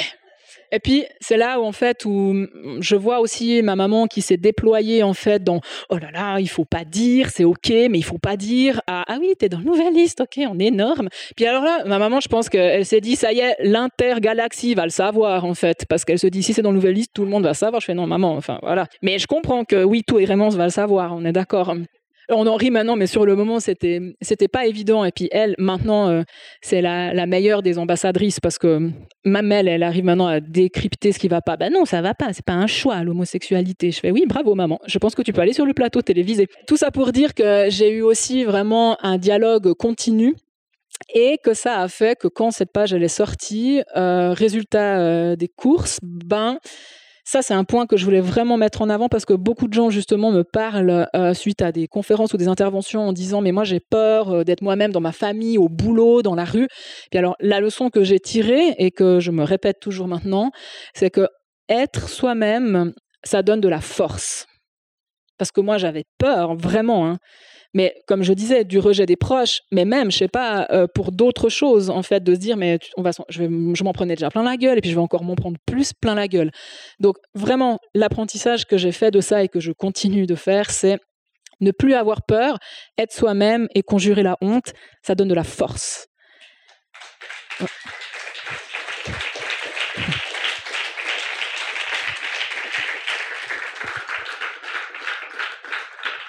Et quel type de retour tu as eu euh, après cet article? Euh, J'imagine qu'il y, a beaucoup de gens qui sont venus peut-être se confier ou te, parler de, leur expérience? À l'époque, il n'y avait pas de, réseaux sociaux parce que maintenant c'est plutôt euh, via les réseaux sociaux que je reçois des hum, sollicitations directes. Mais là, c'était vraiment en, chair et en os. Et puis oui, alors effectivement, les, les, remarques, c'était pas juste la photo, elle est grande. Hein, on est d'accord. C'était quelque chose d'assez fréquent, c'est que finalement euh, les personnes euh, les plus euh, homophobes sont pas venues me parler, mais elles auront eu à d'autres moments euh, des sorties en ricochet qui contraient ces aspects-là. Et puis j'ai eu beaucoup de, de retours de personnes concernées et de personnes pas concernées. J'ai aussi eu beaucoup de parents, en fait, qui sont venus euh, me, parler, qui avaient des enfants euh, arc-en-ciel. Et puis, j'ai eu aussi, euh, de manière générale, des gens qui me disaient juste, en fait, c'est bien ce que vous faites, parce que l'égalité des droits, ça devrait être la base. Donc, ça fait que le, L'article en tant que tel, il a permis aussi euh, à des langues de se délier. Et puis, je sais qu'il y a des personnes qui ont aussi fait leur coming out aussi suite à ces aspects-là, parce que c'était aussi une manière de dire maintenant qu'on a des vecteurs, on est dans quelque chose de visible. Et puis, l'autre chose à laquelle je tiens, tiens beaucoup entre être soi-même, c'est la dimension collective et de la solidarité. Ben, vous l'aurez compris, si moi, euh, tout d'un coup, à un moment donné, je suis arrivée dans cette page avec ma compagne parce que je n'étais jamais, jamais avec euh, ma compagne, à aucun moment, et c'est la seule fois où je l'ai été, ben, vous l'avez compris, c'est parce qu'il y a d'autres personnes qui m'ont accompagné, qui m'ont encouragé, qui m'ont nourri, qui m'ont stimulé. Donc euh, ça, ça se fait pas seul. Ça se fait automatiquement avec des personnes qui qu'elles soient, qui font partie justement euh, de, l'entourage et puis qui, nous portent là. Donc la dimension collective, elle est incontournable. Et ce qui m'a fait le plus plaisir, c'est que cette page, elle a eu en fait euh, un, un, rebond de collectivité. Et c'est-à-dire que ça devenait un support euh, de dialogue, d'identification et une manière d'aller plus loin. Après, ce qui avait un petit peu d'étrange aussi, c'est que hum, ça cristallise aussi beaucoup de choses. Puis après, l'homophobie, elle est aussi euh, très euh, violente. Et puis là, je vais vous passer les choses qu'on m'a dites parce que je pense que ça vaut pas la peine, mais parce que j'ai pas envie non plus de dire des choses homophobes maintenant. Mais ce que je veux dire par là, c'est qu'il y, a, les deux choses. Hein. On se visibilise, ça donne de la force, mais en fait, on doit se préparer avec une armure extrêmement solide à avoir les contre-coups. Et les contre-coups, ils sont assez arrivés rapidement. Puis quand ça vient euh, de sa propre famille, c'est très très dur. Mais heureusement, toute ma famille n'est pas comme ça, loin de là. Et puis l'autre chose aussi, c'est que les contre-coups peuvent arriver plus tard. Et ça veut dire qu'il faut être tout le temps euh, aux aguets. Et puis c'est ce que je disais tout au début, c'est qu'il faut être toujours euh, dans cette capacité à rester calme, alors qu'à l'intérieur, c'est en train de bouillir. Ça, c'est compliqué. Mais cette page-là, elle était très différente, par exemple, qu'un plateau infrarouge où là, euh, ça bouille à fond à l'intérieur. Puis je dis toujours, plus je souris, plus ça veut dire que c'est horrible en face. Puis que je sais que je dois être très, très, très calme, en fait. Puis après, euh, on discutait une fois de ça, mais au bout d'un moment, je pense qu'une fois au début d'un plateau télé, je dirais euh, on va faire un test en fait. Je vais rester hyper calme et puis vous allez voir sur les réseaux sociaux, on va dire que je suis une féministe hystérique. Puis une fois, je pourrais monter sur la table du, du plateau et puis hurler je ne sais quoi. Et puis on va quand même dire que je suis une féministe hystérique. Donc ce que je voulais vous dire par là, c'est que euh, on parlait des apparitions dans les médias, ben ça demande de, pas de préparation pour moi euh, intellectuelle parce que de toute façon j'ai mes messages à placer puis je les, passe, je les placerai, c'est pas un souci. Ce qu'il y a de compliqué, c'est de devoir effectivement euh, rester calme parce que si on reste pas calme sur ces sujets, que ce soit le sexisme, l'homophobie, la transphobie, on se fait taxer de personnes justement hystériques, pas crédibles, etc. Donc ça c'est juste fatigant. C'est pour ça que je suis contente d'être là puis boire du thé avec vous parce que j'ai pas besoin de faire. Euh... Donc là, quand je souris, c'est parce que je souris vraiment en fait.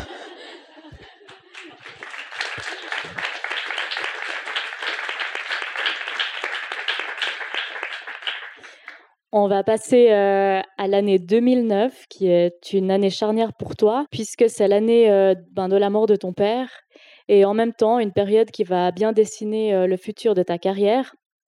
Avec, comme tu l'as dit, le rendu de ta thèse.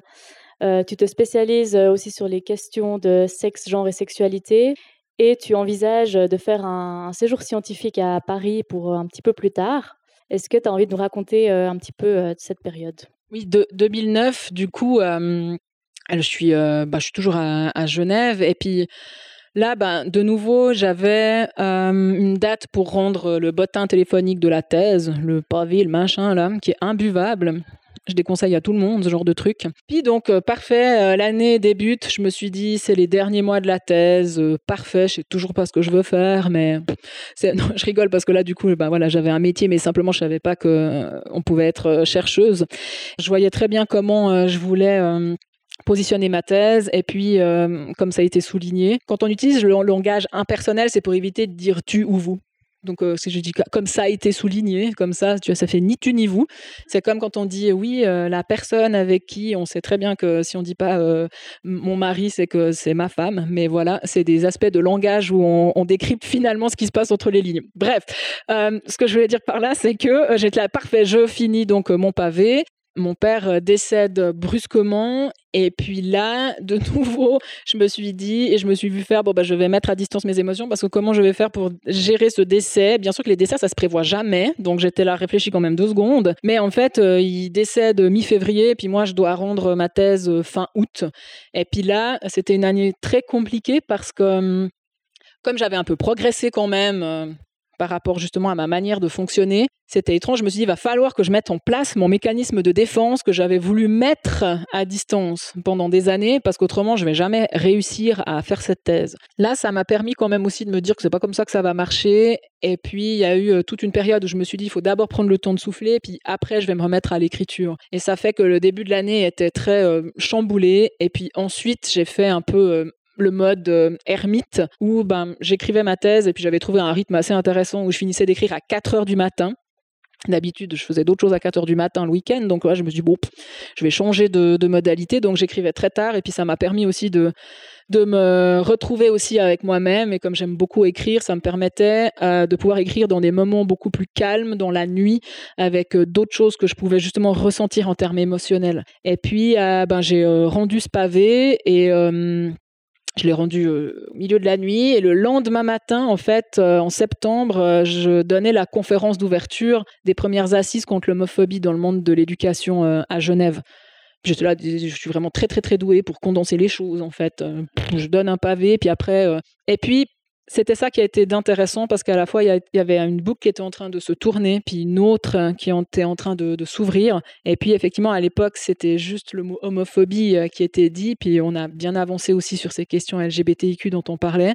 Mais c'est là où un tournant a été pris, où je me suis dit, euh, au niveau scientifique, il faut aussi que j'arrête maintenant de me cacher, en fait, parce que je me suis cachée dans ma vie personnelle, vis-à-vis de ma famille. Et puis euh, là aussi, dans les recherches que je faisais, je voyais bien que dans les entretiens que je menais, les personnes me parlaient beaucoup de sexisme, d'homophobie, de transphobie, directement ou indirectement vécu. Et puis là, c'était aussi une manière de me dire, euh, je vais vraiment aller me spécialiser sur ces questions. C'est aussi là où je me suis dit qu'il fallait aller bosser dans les écoles, en fait, vraiment. Et c'est là où j'ai commencé à, mettre en place des dispositifs de formation dans les écoles où on m'a beaucoup demandé de devenir intervenir euh, auprès de classes ou de voler entière d'élèves. Et puis moi, je disais, sauf quand il y avait des suicides, en fait, et hélas, on arrive là, mais sauf dans des cas d'extrême urgence, je disais, non, je viens d'abord euh, intervenir auprès des adultes et après auprès des élèves. Parce que si on veut faire quelque chose de sérieux, on doit d'abord outiller au moins un noyau d'adultes et informer l'ensemble des adultes avant de faire des ateliers là-dessus avec les élèves. Parce que finalement, ce que j'ai pu constater dans les écoles, c'est que les noyaux de résistance sur ces questions ne sont pas auprès des élèves, même si des élèves peuvent être très virulents et virulentes, ils sont dans des noyaux de résistance d'adultes. Donc là aussi, moi, je n'en vois pas en fait euh, euh, des personnes qui interviennent euh, face à des élèves au casse-pipe. J'en vois pas des élèves concernés dans les classes où on fait un super atelier, puis après c'est le ou la prof qui dit ouais mais quand même c'est pédé quoi. Tout comme on a pu avoir des fois des profs quand les gens témoignent en classe qui, qui disent ouais mais est-ce que nous on fait des hétéro pride Bah là on est là écoute mon gars tu m'aides pas en disant ça en fait on n'est justement pas là pour parler de ça. Donc ce que je voulais dire par là c'est que dans les dispositifs à l'époque euh, où c'était pas encore possible de faire des témoignages en classe, ben là, je reviens au collectif parce que c'est aussi le tissu associatif qui s'est dit maintenant, euh, on, va porter justement le fait que témoigner en classe est l'outil pédagogique le plus intéressant. Et c'est là où j'ai pu articuler vraiment euh, les recherches scientifiques que je faisais. Puis au bout d'un moment, c'est un peu pénible parce qu'on doit aller chercher des connaissances scientifiques pour prouver des trucs qui sont tellement la base, en fait. Mais il fallait faire ce détour. Puis alors là, ça m'a permis d'être beaucoup euh, plus en adéquation avec moi-même parce que je continuais mes travaux de recherche, puis j'avais un pied très fort dans le terrain. Donc je me suis toujours intéressée à qu'est-ce que les gens disent sur le terrain. C'est pour ça que je fais des recherches autant auprès des, adultes que des élèves. Donc tout ça pour dire que 2009 a été vraiment aussi ce moment euh, d'implémentation dans, le terrain.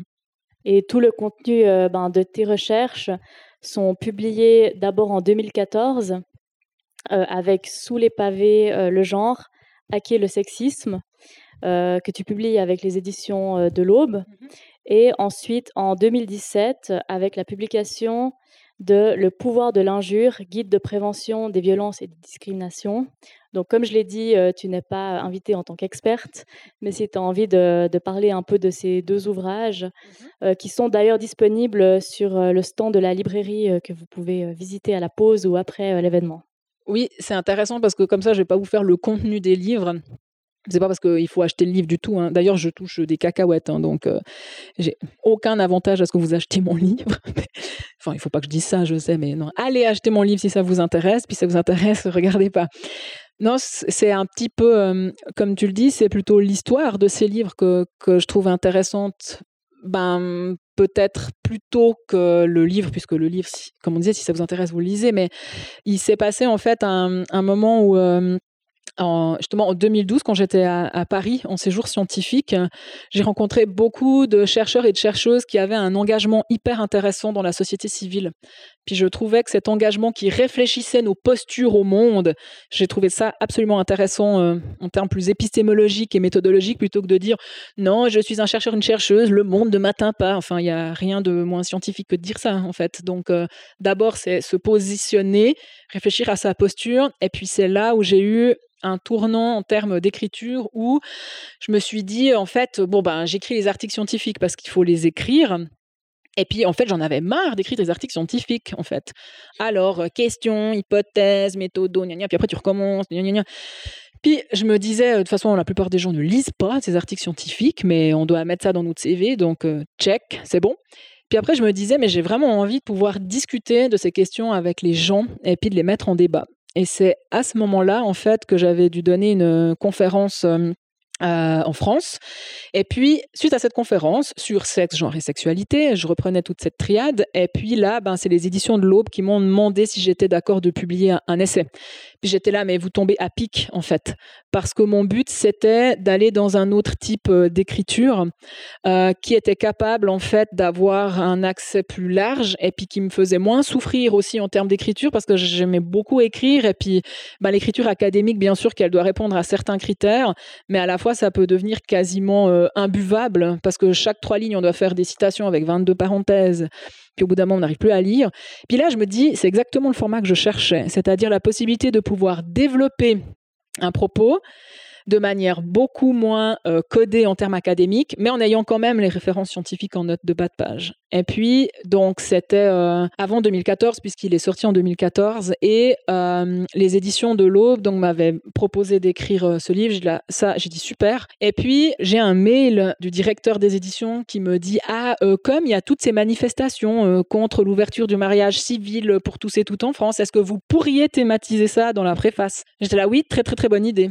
Et c'est pour ça que l'histoire de ce livre m'a m'a beaucoup euh, perturbée parce que je voyais en écrivant le livre voir des personnes qui manifestaient dans les rues de France contre l'égalité des droits.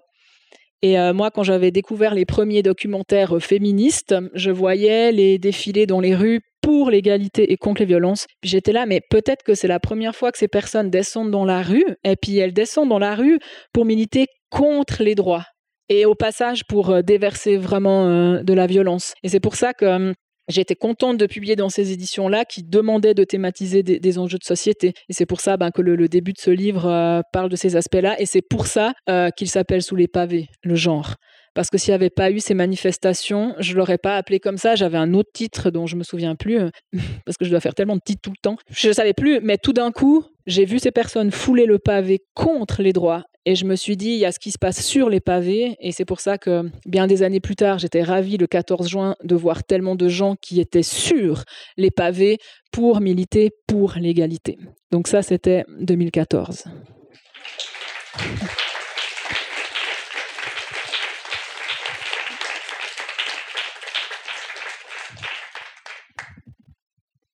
Euh, alors Caroline, on va reparler un petit peu euh, des médias. Euh, comme je l'ai dit dans mon introduction, on te voit beaucoup à la RTS, où tu es souvent appelé pour parler des questions d'égalité, d'homophobie et j'en passe. Et tu as une façon de définir toutes ces problématiques. Je suis toujours bluffée en fait, parce que c'est juste clair, limpide, et on se demande encore comment il peut y avoir des trolls qui traînent après tes apparitions. Et dans Tea Room, c'est presque un de mes sujets euh, préférés, les médias, euh, parce qu'on n'est pas trop encore contente euh, du travail qu'ils font. Et on va pas les mettre tous dans le même panier, mais je voulais savoir quel regard et quelle relation toi tu as avec les médias traditionnels romans. Et s'il y a une demande de leur part justement de conseils, est-ce qu'ils se rendent compte qu'il y a des choses à, changer un petit peu? Ça, c'est une, vaste question parce que je venais de dire qu'un de mes objectifs, c'était qu'on puisse échanger sur ces sujets. Et puis, ben, les médias ont un rôle, bien sûr, très important dans ce passage d'information et de mise en débat. Et puis, euh, c'est vrai que là, si je regarde les expériences de ces derniers temps avec les journalistes, c'est que moi, je demande toujours, en fait, euh, la trame et euh, une forme de briefing. Et ce que j'ai pu constater ces derniers temps, c'est que les journalistes, en tout cas, avec qui j'ai collaboré, étaient très attentifs et attentives à, à ce que je disais. En fait, je leur disais explicitement ce que j'aimerais qu'on évite de dire. Par exemple, je dis, vous pourriez éviter le mot transsexuel parce qu'autrement, si vous le dites, je dois vraiment prendre deux minutes pour expliquer pourquoi c'est embêtant. Sauf si la personne vient vers vous et elle dit qu'elle est transsexuelle, vous n'allez pas lui dire non, non, faut pas dire ça. Là, on est d'accord. Mais ce que je veux dire par là, c'est que les deux minutes où je dois moi rectifier des choses, ben, l'émission elle est finie souvent. Déjà, c'est une minute des fois. Mais donc, ce que je veux dire par là, c'est que moi-même, je me suis dit, pour faciliter les collaborations, plutôt que de juste dire ouais, euh, ayez un langage non discriminatoire, merci, au revoir, ben ça marche pas. Et puis ça fait que euh, maintenant j'apprends à communiquer moi-même en disant voilà ce que je préfère et puis voilà ce que j'aimerais qu'on évite. Et puis après, des fois, ben il y a les personnes qui briefent, c'est pas les mêmes qui interviewent. Du coup, des fois, les informations, elles passent pas du tout. Donc là, ben, il faut tout reprendre. Et, puis, ça prend du temps, euh, malheureusement. Mais je pense qu'il y a un tournant qui est en train d'être pris maintenant. Il n'est pas encore là, mais il est en train d'être pris. Et quand effectivement, la RTS m'avait demandé de faire cette petite vidéo pour clarifier ces notions, c'est précisément parce que beaucoup de commentaires sur les réseaux sociaux avaient dit mais vous n'utilisez pas les bons mots, mais allez vous former quoi. Enfin, je sais pas, c'est pas possible là, vous confondez tout. Donc je trouve quand même qu'il y avait aussi cette réflexion de se dire bah on va écouter quand même les critiques qu'on nous fait et on va aller demander à des personnes de faire des, propositions. Donc moi je pense qu'il y a un tournant maintenant qui est en train d'être pris et puis euh, moi je suis plutôt en train d'essayer en tout cas de participer à ça puisque comme je disais tout à l'heure nommer c'est faire exister. Donc les médias peuvent faire exister des thématiques comme les invisibiliser. Et là, euh, pour l'instant, moi j'ai plutôt eu des personnes qui viennent me chercher comme par hasard, qui sont plutôt au taquet là-dessus. Donc euh, j'ai plutôt de la chance. Par contre, autrement, de manière très constructive, je vais reprendre en fait euh, les aspects de langage où j'ai aussi eu des demandes d'intervention justement pour analyser des coupures de presse qui n'allaient pas typiquement sur il l'aimait à la folie, il l'a tué. Enfin, donc voilà. Ça, euh, il y a aussi justement de plus en plus quand même de demandes de venir analyser euh, ce qui joue pas. Et puis pour terminer, alors oui, je me dis, moi je me rends compte, plus je suis clair, plus il y a de trolls en fait. Parce que plus c'est clair, plus les gens disent ah bah ouais cool, ok, ciao bonne. Bah non, les trolls se disent ah non c'est beaucoup trop clair, donc on va quand même devoir euh, montrer que ça va pas. Et puis là aussi c'est une autre source de fatigue parce que hum, quand moi-même je fais des publications, j'ai quasiment rarement, jamais hein, des gens qui vont euh, m'attaquer frontalement. Par contre, bien sûr que par exemple la RTS ou un journal va faire, elle, la publication, ce qui est tout à fait logique. Mais alors là, après les deux infrarouges où j'étais, dans les deux fois, il y a eu les publications.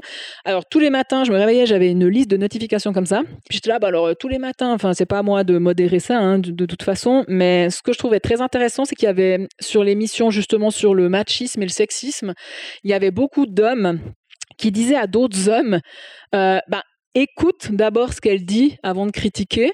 Et puis tous ces hommes qui, euh, en guillemets, euh, prenaient ma défense, se faisaient réattaquer en disant, je cite, un espèce de PD. C'est-à-dire que les hommes qui me défendaient, c'est-à-dire qui, qui étaient vraiment en train de lutter contre le sexisme, se chopaient de l'homophobie en retour. Puis je me suis dit, ah, mais je pourrais faire une nouvelle thèse là-dessus, en fait. Je dis non, non, les pavés euh, et, les, et les boîtes de téléphone, c'est fini. Mais oui, la question des trolls, c'est une vaste question. Puis donc, on se dit aussi, euh, mettons aussi euh, plein d'arc-en-ciel, de points levés, puis de drapeaux féministes quand il y a des choses qu'on trouve intéressantes et quand il y a des choses qu'on trouve problématiques. Parce qu'autrement, c'est aussi donner trop de valeur à ces personnes. Alors, des fois, je suis comme ça, puis je fais Ah, je sais exactement ce que je vais répondre.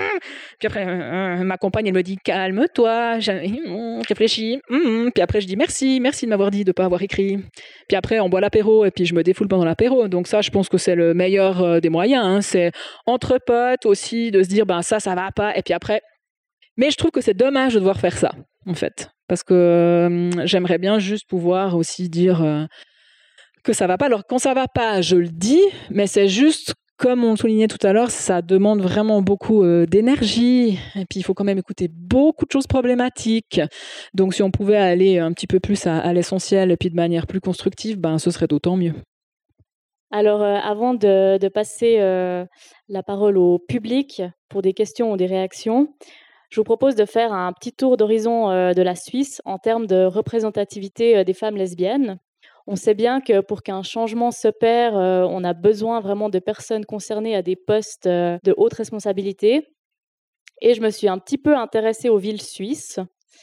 donc, ce que j'ai trouvé, c'est qu'à Zurich, on a une mairesse oui, on peut dire mairesse, élue en 2009, réélue en 2014, Corinne Maur.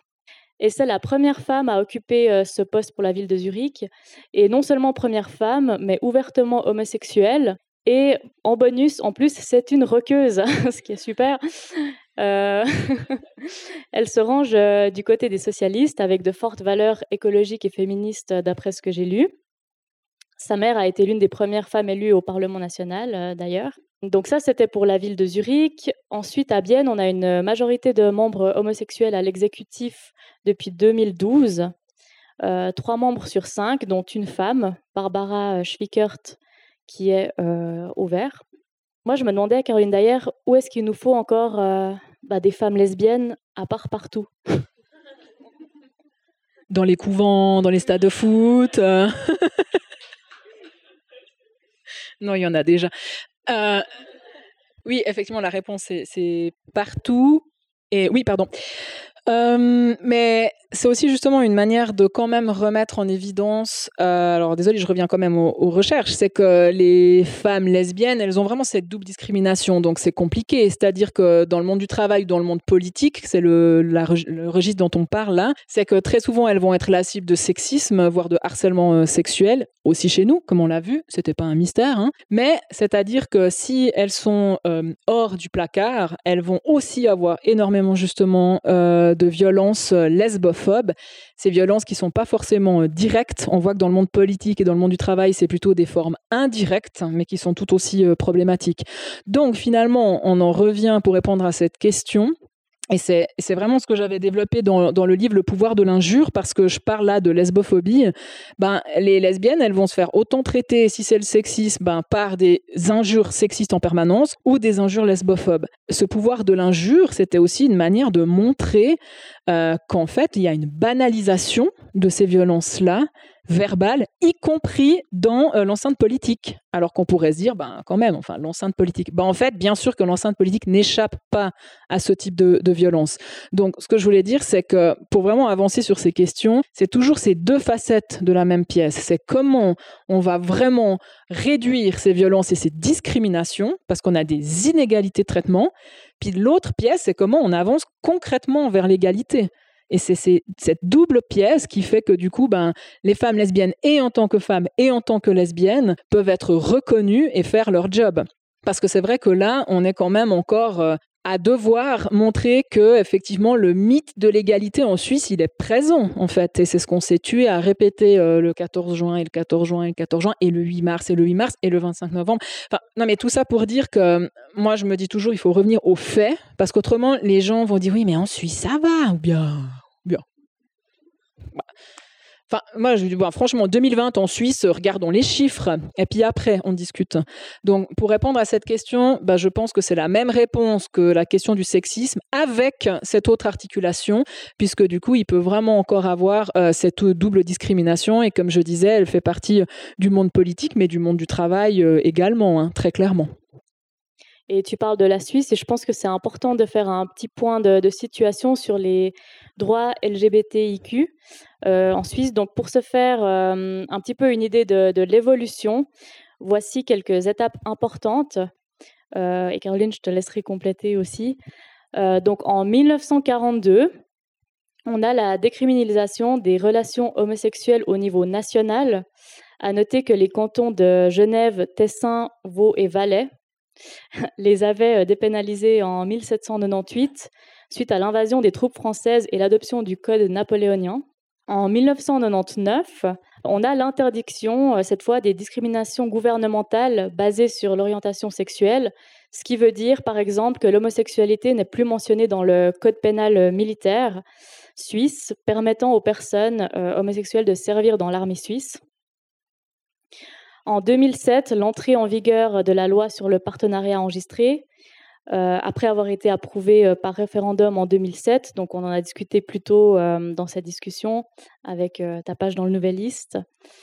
et ensuite, je saute à 2020, ben, le 9 février cette année, où on a eu 63,1% de oui pour interdire les discriminations en raison de l'orientation sexuelle.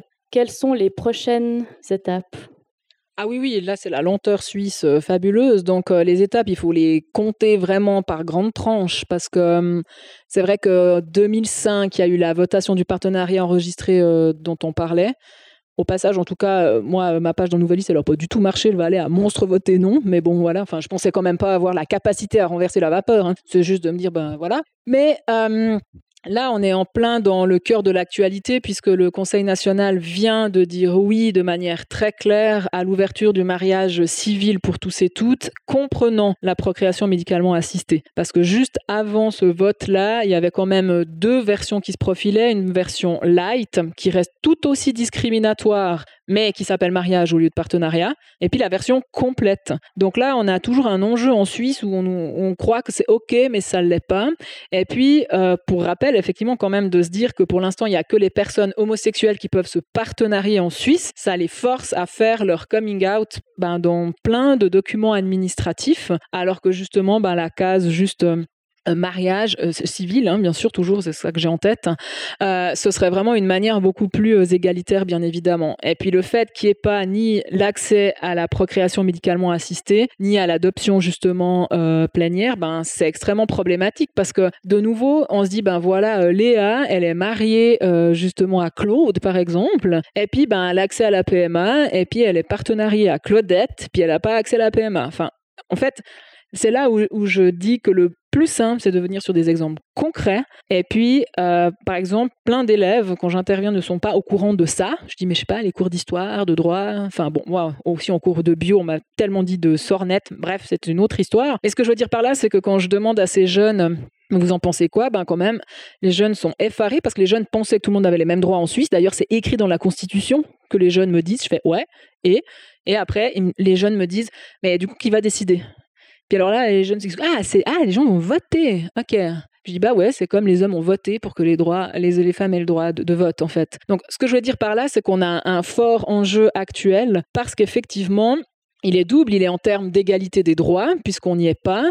Puis là, on a vu que la commission des affaires juridiques a encore reporté le vote justement euh, au Conseil des États. Donc on n'est vraiment pas aidé, hein, vraiment pas. Et puis après, de toute façon, il y aura un référendum. Donc là, euh, comme je vous disais, on va réentendre exactement les mêmes choses qu'on a entendues. Et puis je trouve que c'est très euh, problématique parce que ça fait qu'il y a de nouveau plein de jeunes et de moins jeunes qui vont s'en prendre plein la figure, plein de personnes qui n'ont pas forcément les outils pour se défendre. Et puis je trouve que c'est une manière aussi de dire que l'égalité des droits, comme je disais, ça devrait être ancré et concret.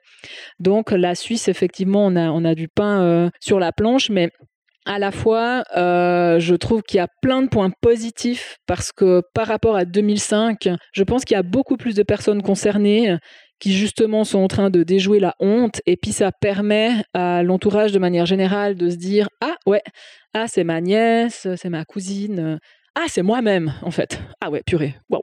Tout ça pour dire qu'il y a vraiment ça qui a changé. Et puis l'autre chose qui a changé, qui est hyper importante, je parlais de la solidarité et de la coalition des luttes, c'est que maintenant il y a énormément plus de personnes alliées.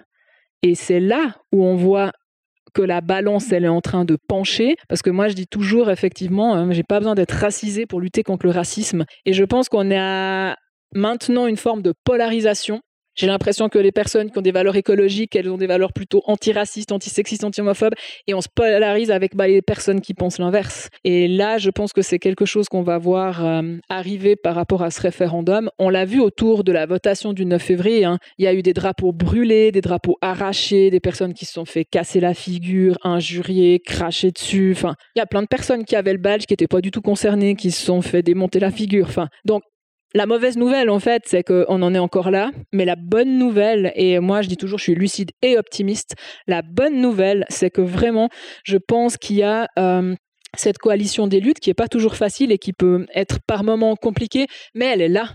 Et puis je pense que si on pouvait juste aussi, moi je le dis toujours, si tout le monde pouvait faire un petit décollement de son nombril, mais je suis sûre que ce serait super parce qu'en fait, ça demande pas non plus euh, la mer à boire. Et je pense que avoir cette ligne commune, c'est pas seulement euh, solidaire, mais c'est salvateur. Merci Caroline.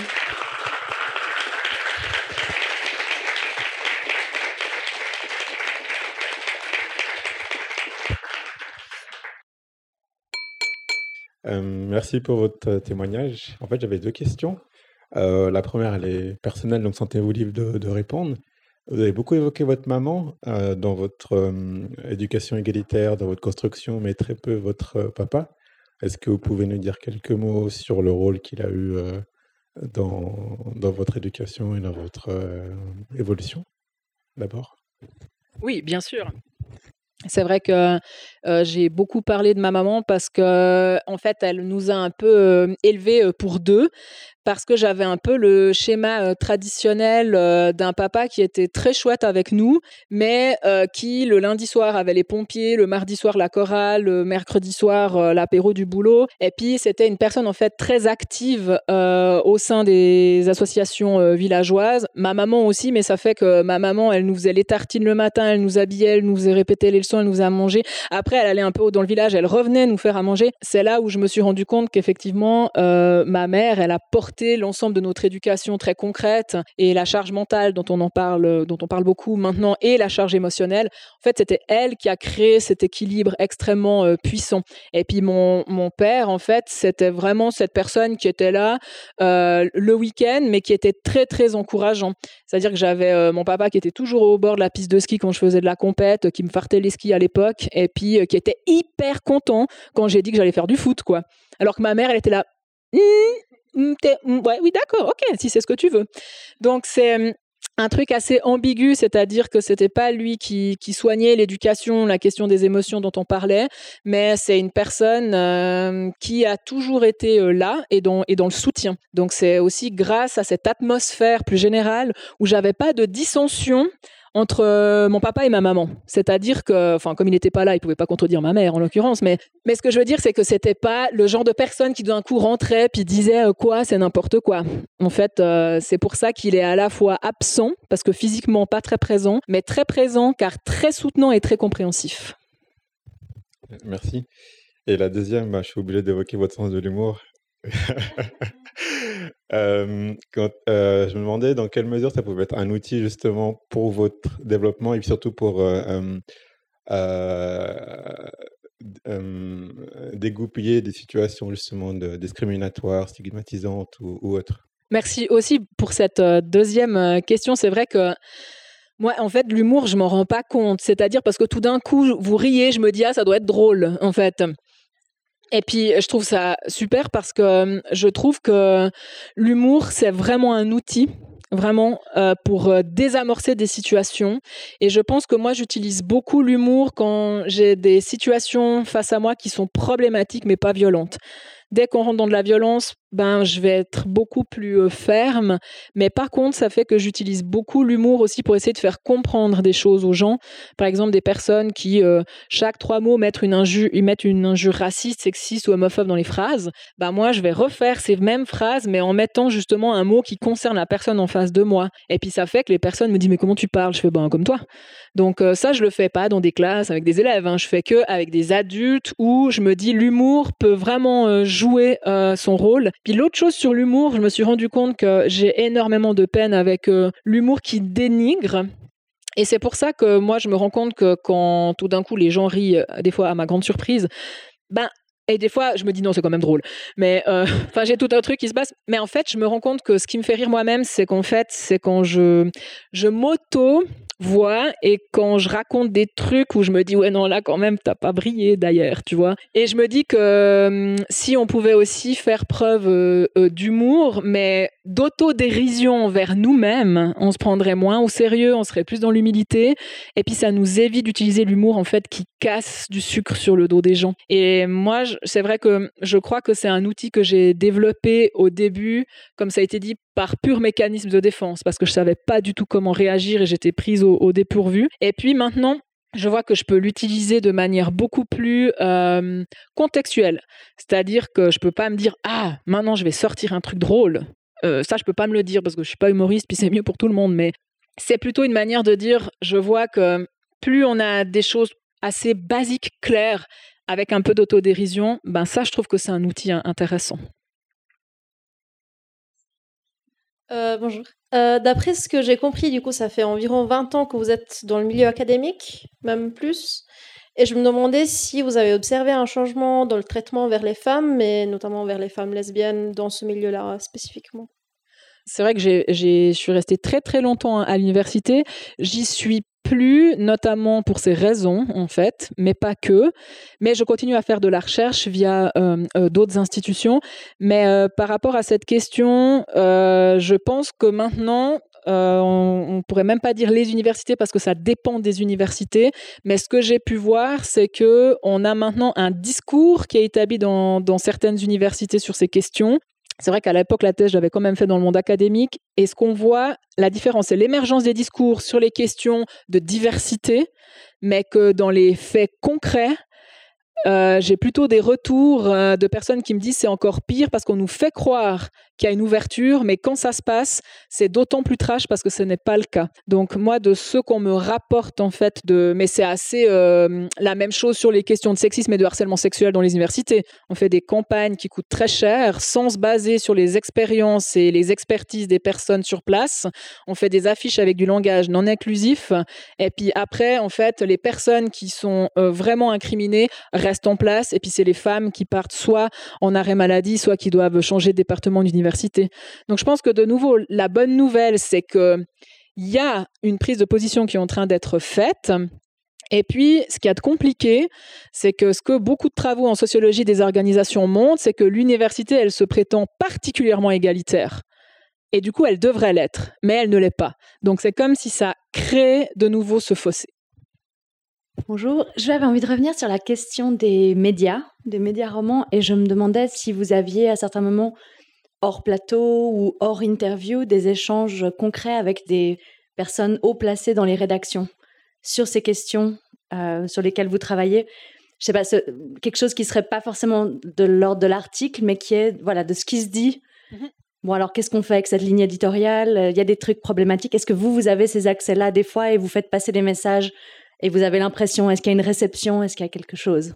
Mmh oui, merci beaucoup aussi pour cette question. Je pense qu'il faut déjà nuancer, est-ce qu'on parle plutôt des médias télé ou de la presse écrite? Parce que du coup, les, les liens vont pas forcément être les mêmes. Et de ce que j'ai pu remarquer, par exemple, dans la presse écrite, j'ai pu avoir souvent accès à des responsables de rédaction de ligne éditoriale. Et puis en fait, ça dépend vraiment de la position euh, du journal. C'est-à-dire que j'ai pu avoir euh, des personnes qui me disent oui, c'est très bien, mais on va quand même continuer de faire comme ça pour notre lectorat. Je là, dommage. Je pense qu'en fait, vous allez en perdre plutôt qu'en gagner si c'est votre logique.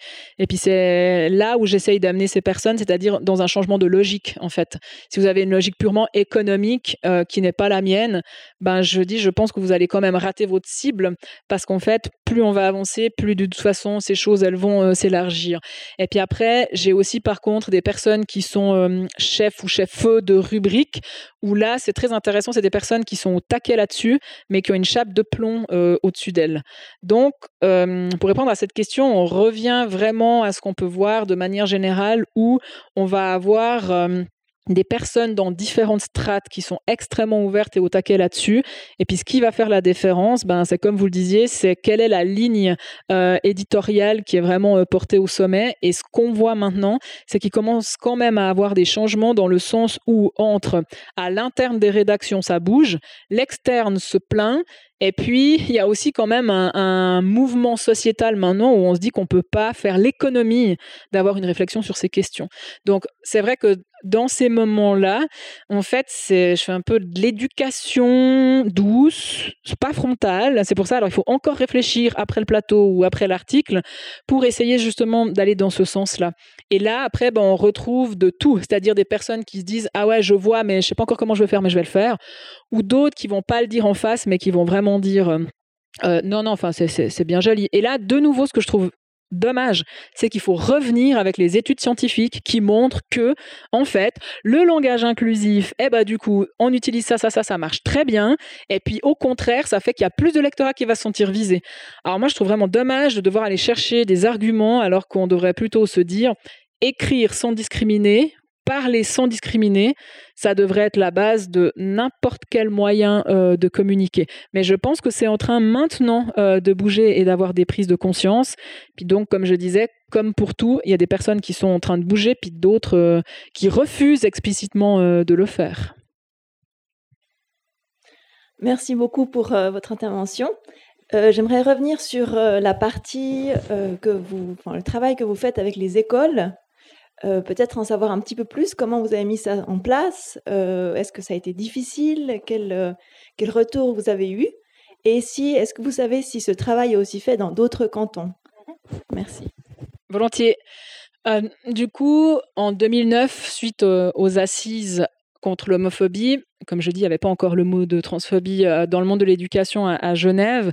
Euh, ce que je voulais souligner, c'est que c'est le tissu associatif qui a mis en place ces assises dans les associations dont je parlais tout à l'heure. Et euh, cet événement, il a été extrêmement important parce qu'il y avait autant donc le tissu associatif que des élèves, que des parents, que des chercheurs et des chercheuses, et il y avait aussi les politiques qui étaient là. Du coup, ce moment était extrêmement important parce que c'était une manière de faire un état des lieux. Ça a été filmé, il y a eu vraiment aussi une synthèse qui a été faite dans le but de se dire on vous donne rendez-vous dans deux ans et puis on regarde ce qui a été fait ou pas. Et puis c'était une manière du coup là de enfin euh, montrer alors de nouveau, on a dû montrer des choses qu'on sait déjà, hein, que le taux de suicide des jeunes LGBTIQ est plus élevé en raison des violences, y compris dans la famille et à l'école et en raison du silence. Enfin, on a dû répéter des choses qu'on sait très bien, mais qui ont été enfin actées.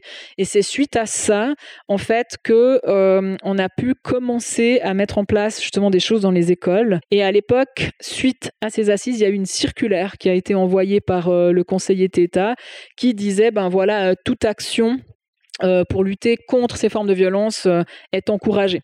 Alors, il n'y avait aucune euh, contrainte, hein, comme d'habitude, mais il s'est avéré que certaines écoles ont saisi ce cadre-là pour commencer à mettre en place des formations. Et euh, moi, typiquement, les premières formations que j'ai commencé à donner, elles étaient au secondaire 2. Pourquoi? Parce qu'au secondaire 2, c'est les élèves qui viennent dire il faut absolument que vous veniez former mes profs, euh, ils et elles sont à la rue, quoi. Je suis là, d'accord, c'est-à-dire. Donc là, c'est aussi une manière de, dire que au secondaire 2, ben voilà, les, élèves avec leur âge ont plus euh, la possibilité justement de venir. Allez, donc ça fait que le secondaire 2 a bien été couvert. Le, primaire, là, on me demande encore beaucoup, par exemple, de conférences sur les stéréotypes de genre ou les injures. Et donc, ça, c'est une très bonne entrée. Et puis, le, point charnière qui était plus compliqué, c'est le cycle d'orientation, c'est-à-dire le secondaire 1, où là, on est dans les moments charrières sur les questions des coming out et des taux de suicide. Et puis c'est là où ça bloquait en fait le plus. Et puis suite à ça, justement, quand j'ai quitté l'Uni, j'ai été engagée par le canton de Genève pour faire une recherche sur la prévention des violences dans les cycles d'orientation. Et suite à cette recherche où j'ai interviewé des adultes, les adultes disaient en fait que ces sujets restaient complètement tabous et puis qu'il fallait enfin les mettre euh, au-dessus de, la scène. Et c'est suite à ça, alors de nouveau, il a fallu passer par une recherche pour dire des trucs qu'on sait déjà, mais comme ça a été fait, là, il y a eu vraiment une impulsion. Et là, alors du coup, les, modalités très concrètes, c'est euh, y a une conférence obligatoire pour l'ensemble des adultes de l'école avec les messages clés. Et suite à ça, il y a des modules de formation plus spécifiques pour un noyau volontaire. Et après, on fait les ateliers auprès des élèves. Donc ça, c'est le modèle que, je préconise depuis toujours, qui est enfin mis en place. Et puis, tout ça se fait aussi, comme je disais, en partenariat avec les associations, puisque moi j'interviens en tant que, chercheuse. Et il y a les associations aussi qui euh, sont en train, du coup, d'organiser l'ensemble de ces actions qui demandent ben, beaucoup de, temps à mettre en place. Et puis donc sur ces aspects, par exemple, un, modèle que je trouve particulièrement intéressant, il y a une école euh, de, commerce et euh, d'études générales à Genève où la première semaine, quand euh, les élèves sont accueillis et accueillis, ben, il y a un module sur l'homophobie et la transphobie, comment les prévenir. Ça fait que les, élèves débarquent dans cette école et la première semaine, on leur dit toutes les violences n'ont rien à faire ici, y compris celle-là. Et notre enjeu, c'est de nommer ces violences parce qu'elles sont toujours dissoutes euh, dans les autres, alors que, je donne toujours cet exemple, moi je vois hein, les, les, jeunes, je leur demande à qui tu parles si tu as un problème ou un souci? Les jeunes me disent soit à mes potes, à ma famille, à l'école. Encore aujourd'hui, en 2020, je demande à ces jeunes dans mes entretiens à qui tu parles si tu as un problème ou tu te poses des questions? Ben, les jeunes qui se posent juste des questions sur soit leur orientation affective et sexuelle, soit sur leur identité de genre, me disent, je cite, je crève de trouille de parler à mes potes, à l'école, à ma famille. Du coup, l'enjeu, c'est de se dire, oui, ça fait partie des violences, mais on a un enjeu de vie et de mort, hein, vraiment, sur ces questions, comme on disait, en raison des taux de suicide. D'où cette, euh, cette façon de dire, tu débarques dans une école et on parle de ça, mais vraiment on met ça sur la table. Et puis donc on fait remplir des questionnaires et c'est assez génial parce que l'ensemble des élèves trouvent euh, là, les élèves sont au début du secondaire 2, disent c'est bien ce que vous faites, mais vous venez beaucoup trop tard. Il faut venir beaucoup plus tôt. Et l'autre chose, c'est les, élèves qui sortaient des trucs hyper homophobes et transphobes disent Ouais, ouais, mais en fait, venez quand même. Donc ça, c'est aussi assez intéressant de voir que même les personnes les plus résistantes euh, trouvent qu'il y, y, a un enjeu là-dessus. Et donc l'enjeu, en fait, il est très clair sur ces questions. C'est systématiser. Ça ne doit pas dépendre d'une direction qui est super il faudrait que ce soit dans l'ensemble des écoles. Et puis l'autre enjeu, c'est la pérennisation. Donc ça, c'est pour Genève. Et puis pour le canton de Vaud, il y a aussi beaucoup de choses qui se passent. Puis ben, comme je viens en fait d'accepter un, poste au secrétariat général d'experte bah, des questions d'homophobie et transphobie dans les lieux de formation au département de la formation de la jeunesse et de la culture du canton de Vaud, bah, en fait, mon, mon but, c'est justement de pouvoir avoir cette ligne-là. Et là, le canton de Vaud a une ligne politique hyper claire. Et puis, il a fait quelque chose que je trouve très intéressant, c'est-à-dire que plutôt que de dire à l'école, le choix politique, c'est les lieux de formation, c'est-à-dire que c'est dès le début jusqu'à l'université. Puis l'autre chose que j'ai trouvé particulièrement intéressante, c'est que c'est pas que pour défendre l'intégrité des élèves, mais c'est pour défendre l'intégrité des adultes aussi. Parce que l'autre enjeu, c'est pas que les élèves, c'est que les adultes en contexte scolaire, c'est très compliqué d'être soi-même aussi euh, en tant que prof euh, à l'école.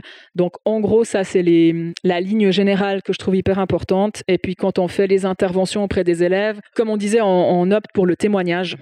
Alors, les personnes qui témoignent en contexte scolaire, elles sont formées et puis, euh, ça fait qu'elles choisissent les anecdotes qu'elles vont utiliser parce qu'on a vu que c'était ce qui marchait le mieux. Je vous donne un, exemple. Euh, un élève, une fois, avait dit euh, De toute façon, si ma sœur, elle est lesbienne, j'appelle tous mes potes, je l'enferme dans la cave et ils la violent jusqu'à ce qu'elle change d'avis. Ben, ça, c'est des choses qu'on entend. Et puis, en fait, cette phrase-là, ah ben, il nous faut une heure et demie pour la déconstruire, donc tout est dit là-dedans. Donc ce que je voulais mettre en évidence, c'est que quand la personne qui témoigne dit Ah, en fait, c'est moi que tu veux informer dans une cave, je vous assure que ça, ça coupe net la, virulence. Mais il y a aussi plein de personnes qui ne sont pas directement concernées, qui témoignent simplement parce qu'elles disent Je trouve que c'est ahurissant qu'on en est là, puis j'ai envie de me battre pour ça. Donc si on résume, c'est d'abord les adultes, puis les élèves, et puis surtout on soutient les initiatives des élèves dans les écoles parce qu'il y a aussi beaucoup de projets très créatifs qui, qui, sont mis en place. Ce qui fait plus défaut, c'est l'aspect politique actuellement, comme on a pu le voir tout à l'heure. Euh, alors j'ai deux questions. Je pense que la première, elle est assez facile, facile euh, pour avoir une réponse. Est-ce qu'il y a euh, une œuvre culturelle qui vous a marqué particulièrement dans votre jeunesse? Parce qu'on parlait de représentativité, qui ouais, vous a fait changer votre rapport au monde et à vous-même. Et pourquoi? Et la deuxième, elle est un peu plus, un peu plus large. Et je pense que, je trouve que en extrapolant, en utilisant un peu votre votre expérience, est-ce que vous voyez dans vos travaux de recherche une différence entre le milieu urbain et le milieu, rural? Et euh, en prenant votre expérience, euh, quelles sont les perspectives pour les luttes LGBTQIA+, en milieu rural, autre que la fuite, ce qui a été visiblement votre cas dans votre jeunesse? Merci beaucoup. du coup, la première question n'est pas forcément facile parce que justement, je dis toujours en riant que en partant euh, du Valais, puis en arrivant euh, à Genève, j'ai troqué mon abonnement de ski contre un abonnement de théâtre. Parce que hum, grâce à votre question, c'est vrai que dans tout euh, mon parcours à l'école, on m'a pas vraiment appris à, réfléchir et à développer un esprit critique. Donc, si j'essaye de, chercher, c'est en tout cas pas le roman de Renard, c'est pas Madame Bovary, c'est pas L'Assommoir d'Émile Zola, toujours pas. Enfin, ce que je veux dire par là, c'est que hum, je sais que hum, si j'étais prof, j'aurais fait d'autres choix euh, de lecture pour, euh, pour les élèves. Bon, après, il y a des grands classiques par lesquels on doit passer, mais donc ça pour dire que ça a été tardif. Euh, la découverte d'œuvres qui ont pu me parler. Et puis du coup, ça a été tellement tardif que je pense que le l'éclair le plus lumineux, c'était King Kong Theory de Virginie Despentes. Puis je me dis que c'est tard dans une vie, mais c'est jamais trop tard avec euh, une telle illumination. Donc ça, c'est vraiment aussi euh, en termes de positionnement. Je reviens à la question du positionnement où je me suis dit waouh, parce que du coup la manière dont c'est écrit et dont justement les choses elles sont données dans cette posture au monde, ça, ça m'a vraiment euh, inspiré et ça a été un moment aussi très important. Et à l'époque aussi, comme je disais, donc j'ai troqué mon, mon, abonnement de ski contre un abonnement de théâtre, puis là j'ai découvert le théâtre tardivement. Et puis alors là, il y a eu euh, énormément de propositions euh, théâtrales où j'allais vraiment très régulièrement au théâtre. Et puis là, je découvrais aussi un autre art qui me parlait beaucoup. Et d'ailleurs, c'est une manière aussi de, souligner que maintenant, je travaille beaucoup aussi avec euh, des, des, spectacles de théâtre en tant que collaboratrice scientifique parce que je trouve que ça fait partie. Les arts, pour moi, c'est un vecteur hyper précieux pour parler de ces questions. Parce que la parole, c'est super, déconstruire, c'est intéressant, reconstruire aussi, mais ces aspects-là dont j'ai manqué dans, dans mon parcours, je m'en suis nourrie ensuite. Puis de nouveau, heureusement pour tout le monde, moi je suis pas comédienne, donc euh, je, veux plutôt euh, comment dire, valoriser ce travail-là, parce que je trouve qu'on a vraiment un enjeu là-dessus. Et puis alors pour, pour l'autre question, euh, c'est vrai que dans les recherches sociologiques, moi, je me suis tout à fait vue voir effectivement la question de la fuite. Par contre, sur le moment, moi, j'ai pas compris en fait que c'était une fuite. Je me suis juste dit, ouf, heureusement que je pars. Je pense que si j'étais restée, c'est là où je me serais dit, ouh, faut que je parte. parte. Donc c'est parce que de toute façon c'était prévu que je parte que euh, ça m'a sauvé la vie en fait. Parce que là maintenant, quand j'y réfléchis, euh, partir, euh, c'était échapper à la mort à petit feu, très clairement. Et puis c'était quitter la survie parce que j'étais en mode survie et je pense que quand on est en mode survie, on se rend pas compte qu'on est en mode survie. Donc la question de, la fuite, si je reprends ma propre biographie, euh, ça m'a sauvé la vie euh, de partir.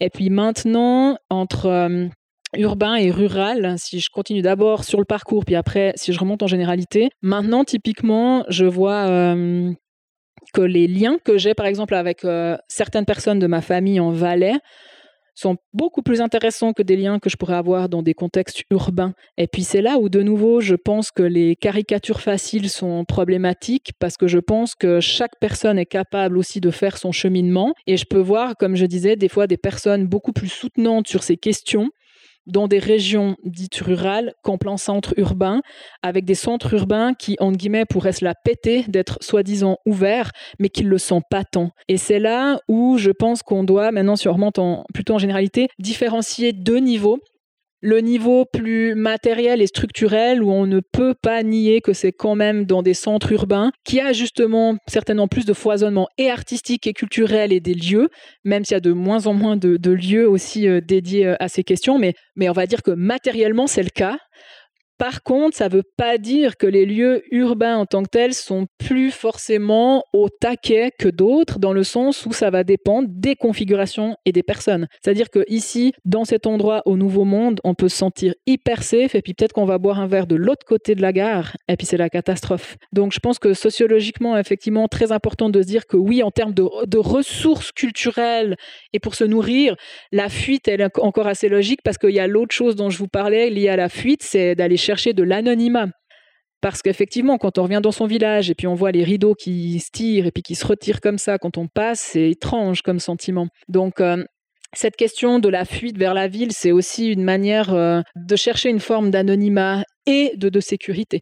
Donc moi, je serais dans une réponse très contrastée. Oui, il y a il y a en l'occurrence plus de choses, mais ça ne veut pas dire qu'il n'y a rien ailleurs et que les personnes en tant que telles sont forcément euh, plus au taquet. D'ailleurs, je pense qu'on peut aussi voir euh, des formes euh, de sexisme, d'homophobie, de racisme et de transphobie très larvées sous des couches très élaborées. Ben, des fois, je les trouve beaucoup plus pernicieuses qu'une personne qui va frontalement balancer quelque chose. Et juste pour terminer, c'est surtout, je pense, d'où on vient qui compte. Parce que moi, j'ai des gens qui me disent, mais le Valais, c'est absolument super. Je fais, mais, mais oui, j'ai jamais dit le contraire. ce, qui, ce qui compte, c'est plutôt si on réfléchit à nos parcours de vie. Et puis à un moment donné, eh ben, les enjeux d'être rejeté, ben, c'est où on est. Puis en l'occurrence, comme je disais, moi, en 99, ben, j'étais à Fribourg. En 2022, la Pride est à Bulle, je serai à Bulle avec des conditions sanitaires respectées, bien évidemment, et si ça a lieu. Mais ce que je veux dire par là, je trouve que c'est quelque chose qui nous touche tous et toutes. C'est est-ce qu'on se sent en décalage ou pas avec le monde dans lequel on a évolué Qu'est-ce qu'on a envie de pas reproduire de ce monde-là Et qu'est-ce qu'on a envie de garder de ce monde-là? Et puis, ce qui est plus intéressant, c'est les parcours qu'on va faire, plutôt que de faire une cartographie en mettant des arcs-en-ciel. Euh, ah oui, là oui, etc. Puis d'ailleurs, pour reboucler encore une boucle, j'avais fait un, TEDx l'année passée, où justement, bah, je me suis retrouvée euh, en, en Valais, où je me dis, bah, décidément, les boucles se bouclent. Et puis j'ai commencé par lire la page du Nouvelliste dont je vous ai parlé, puis après, je l'ai déchirée. Et c'était intéressant parce que finalement, suite à TEDx, il y a plein de gens qui sont venus me parler de cette page de 2001. Et puis, ben, plein de gens qui viennent de là, euh, qui me disent ah, Moi, je suis jamais sorti d'ici, mais franchement, c'était top parce que euh, c'est aussi des personnes qui m'ont dit Je t'ai vu après en 2005. Du coup, c'était bien. J'ai parlé de toi à tous les repas de famille. Donc, euh, c'était une manière de dire que finalement, les personnes, si on leur donne des possibilités, quelles qu'elles soient, comme je disais, de thématiser par des choses concrètes, ben, où qu'on soit, eh ben, dans le fin fond d'une vallée, dans un repas de famille, moi je pense qu'on peut avoir des miracles qui se produisent. Euh, pas au sens religieux, on a compris, hein, des, des, merveilles qui se produisent. Je pense qu'on va finir sur cette très très belle note. Merci Caroline d'avoir été euh, avec nous aujourd'hui, d'avoir partagé euh, ton histoire très très précieuse.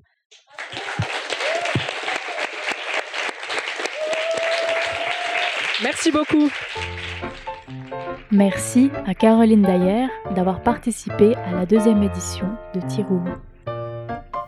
La bande-son du podcast est une œuvre de Lena Orsa. Merci à Viviane Flukiger pour le générique et à Blenda Akimana pour le mixage. Merci au Nouveau Monde pour l'enregistrement et plus largement pour le précieux soutien du projet Tiroum. Merci à vous pour l'écoute on se retrouve au prochain épisode.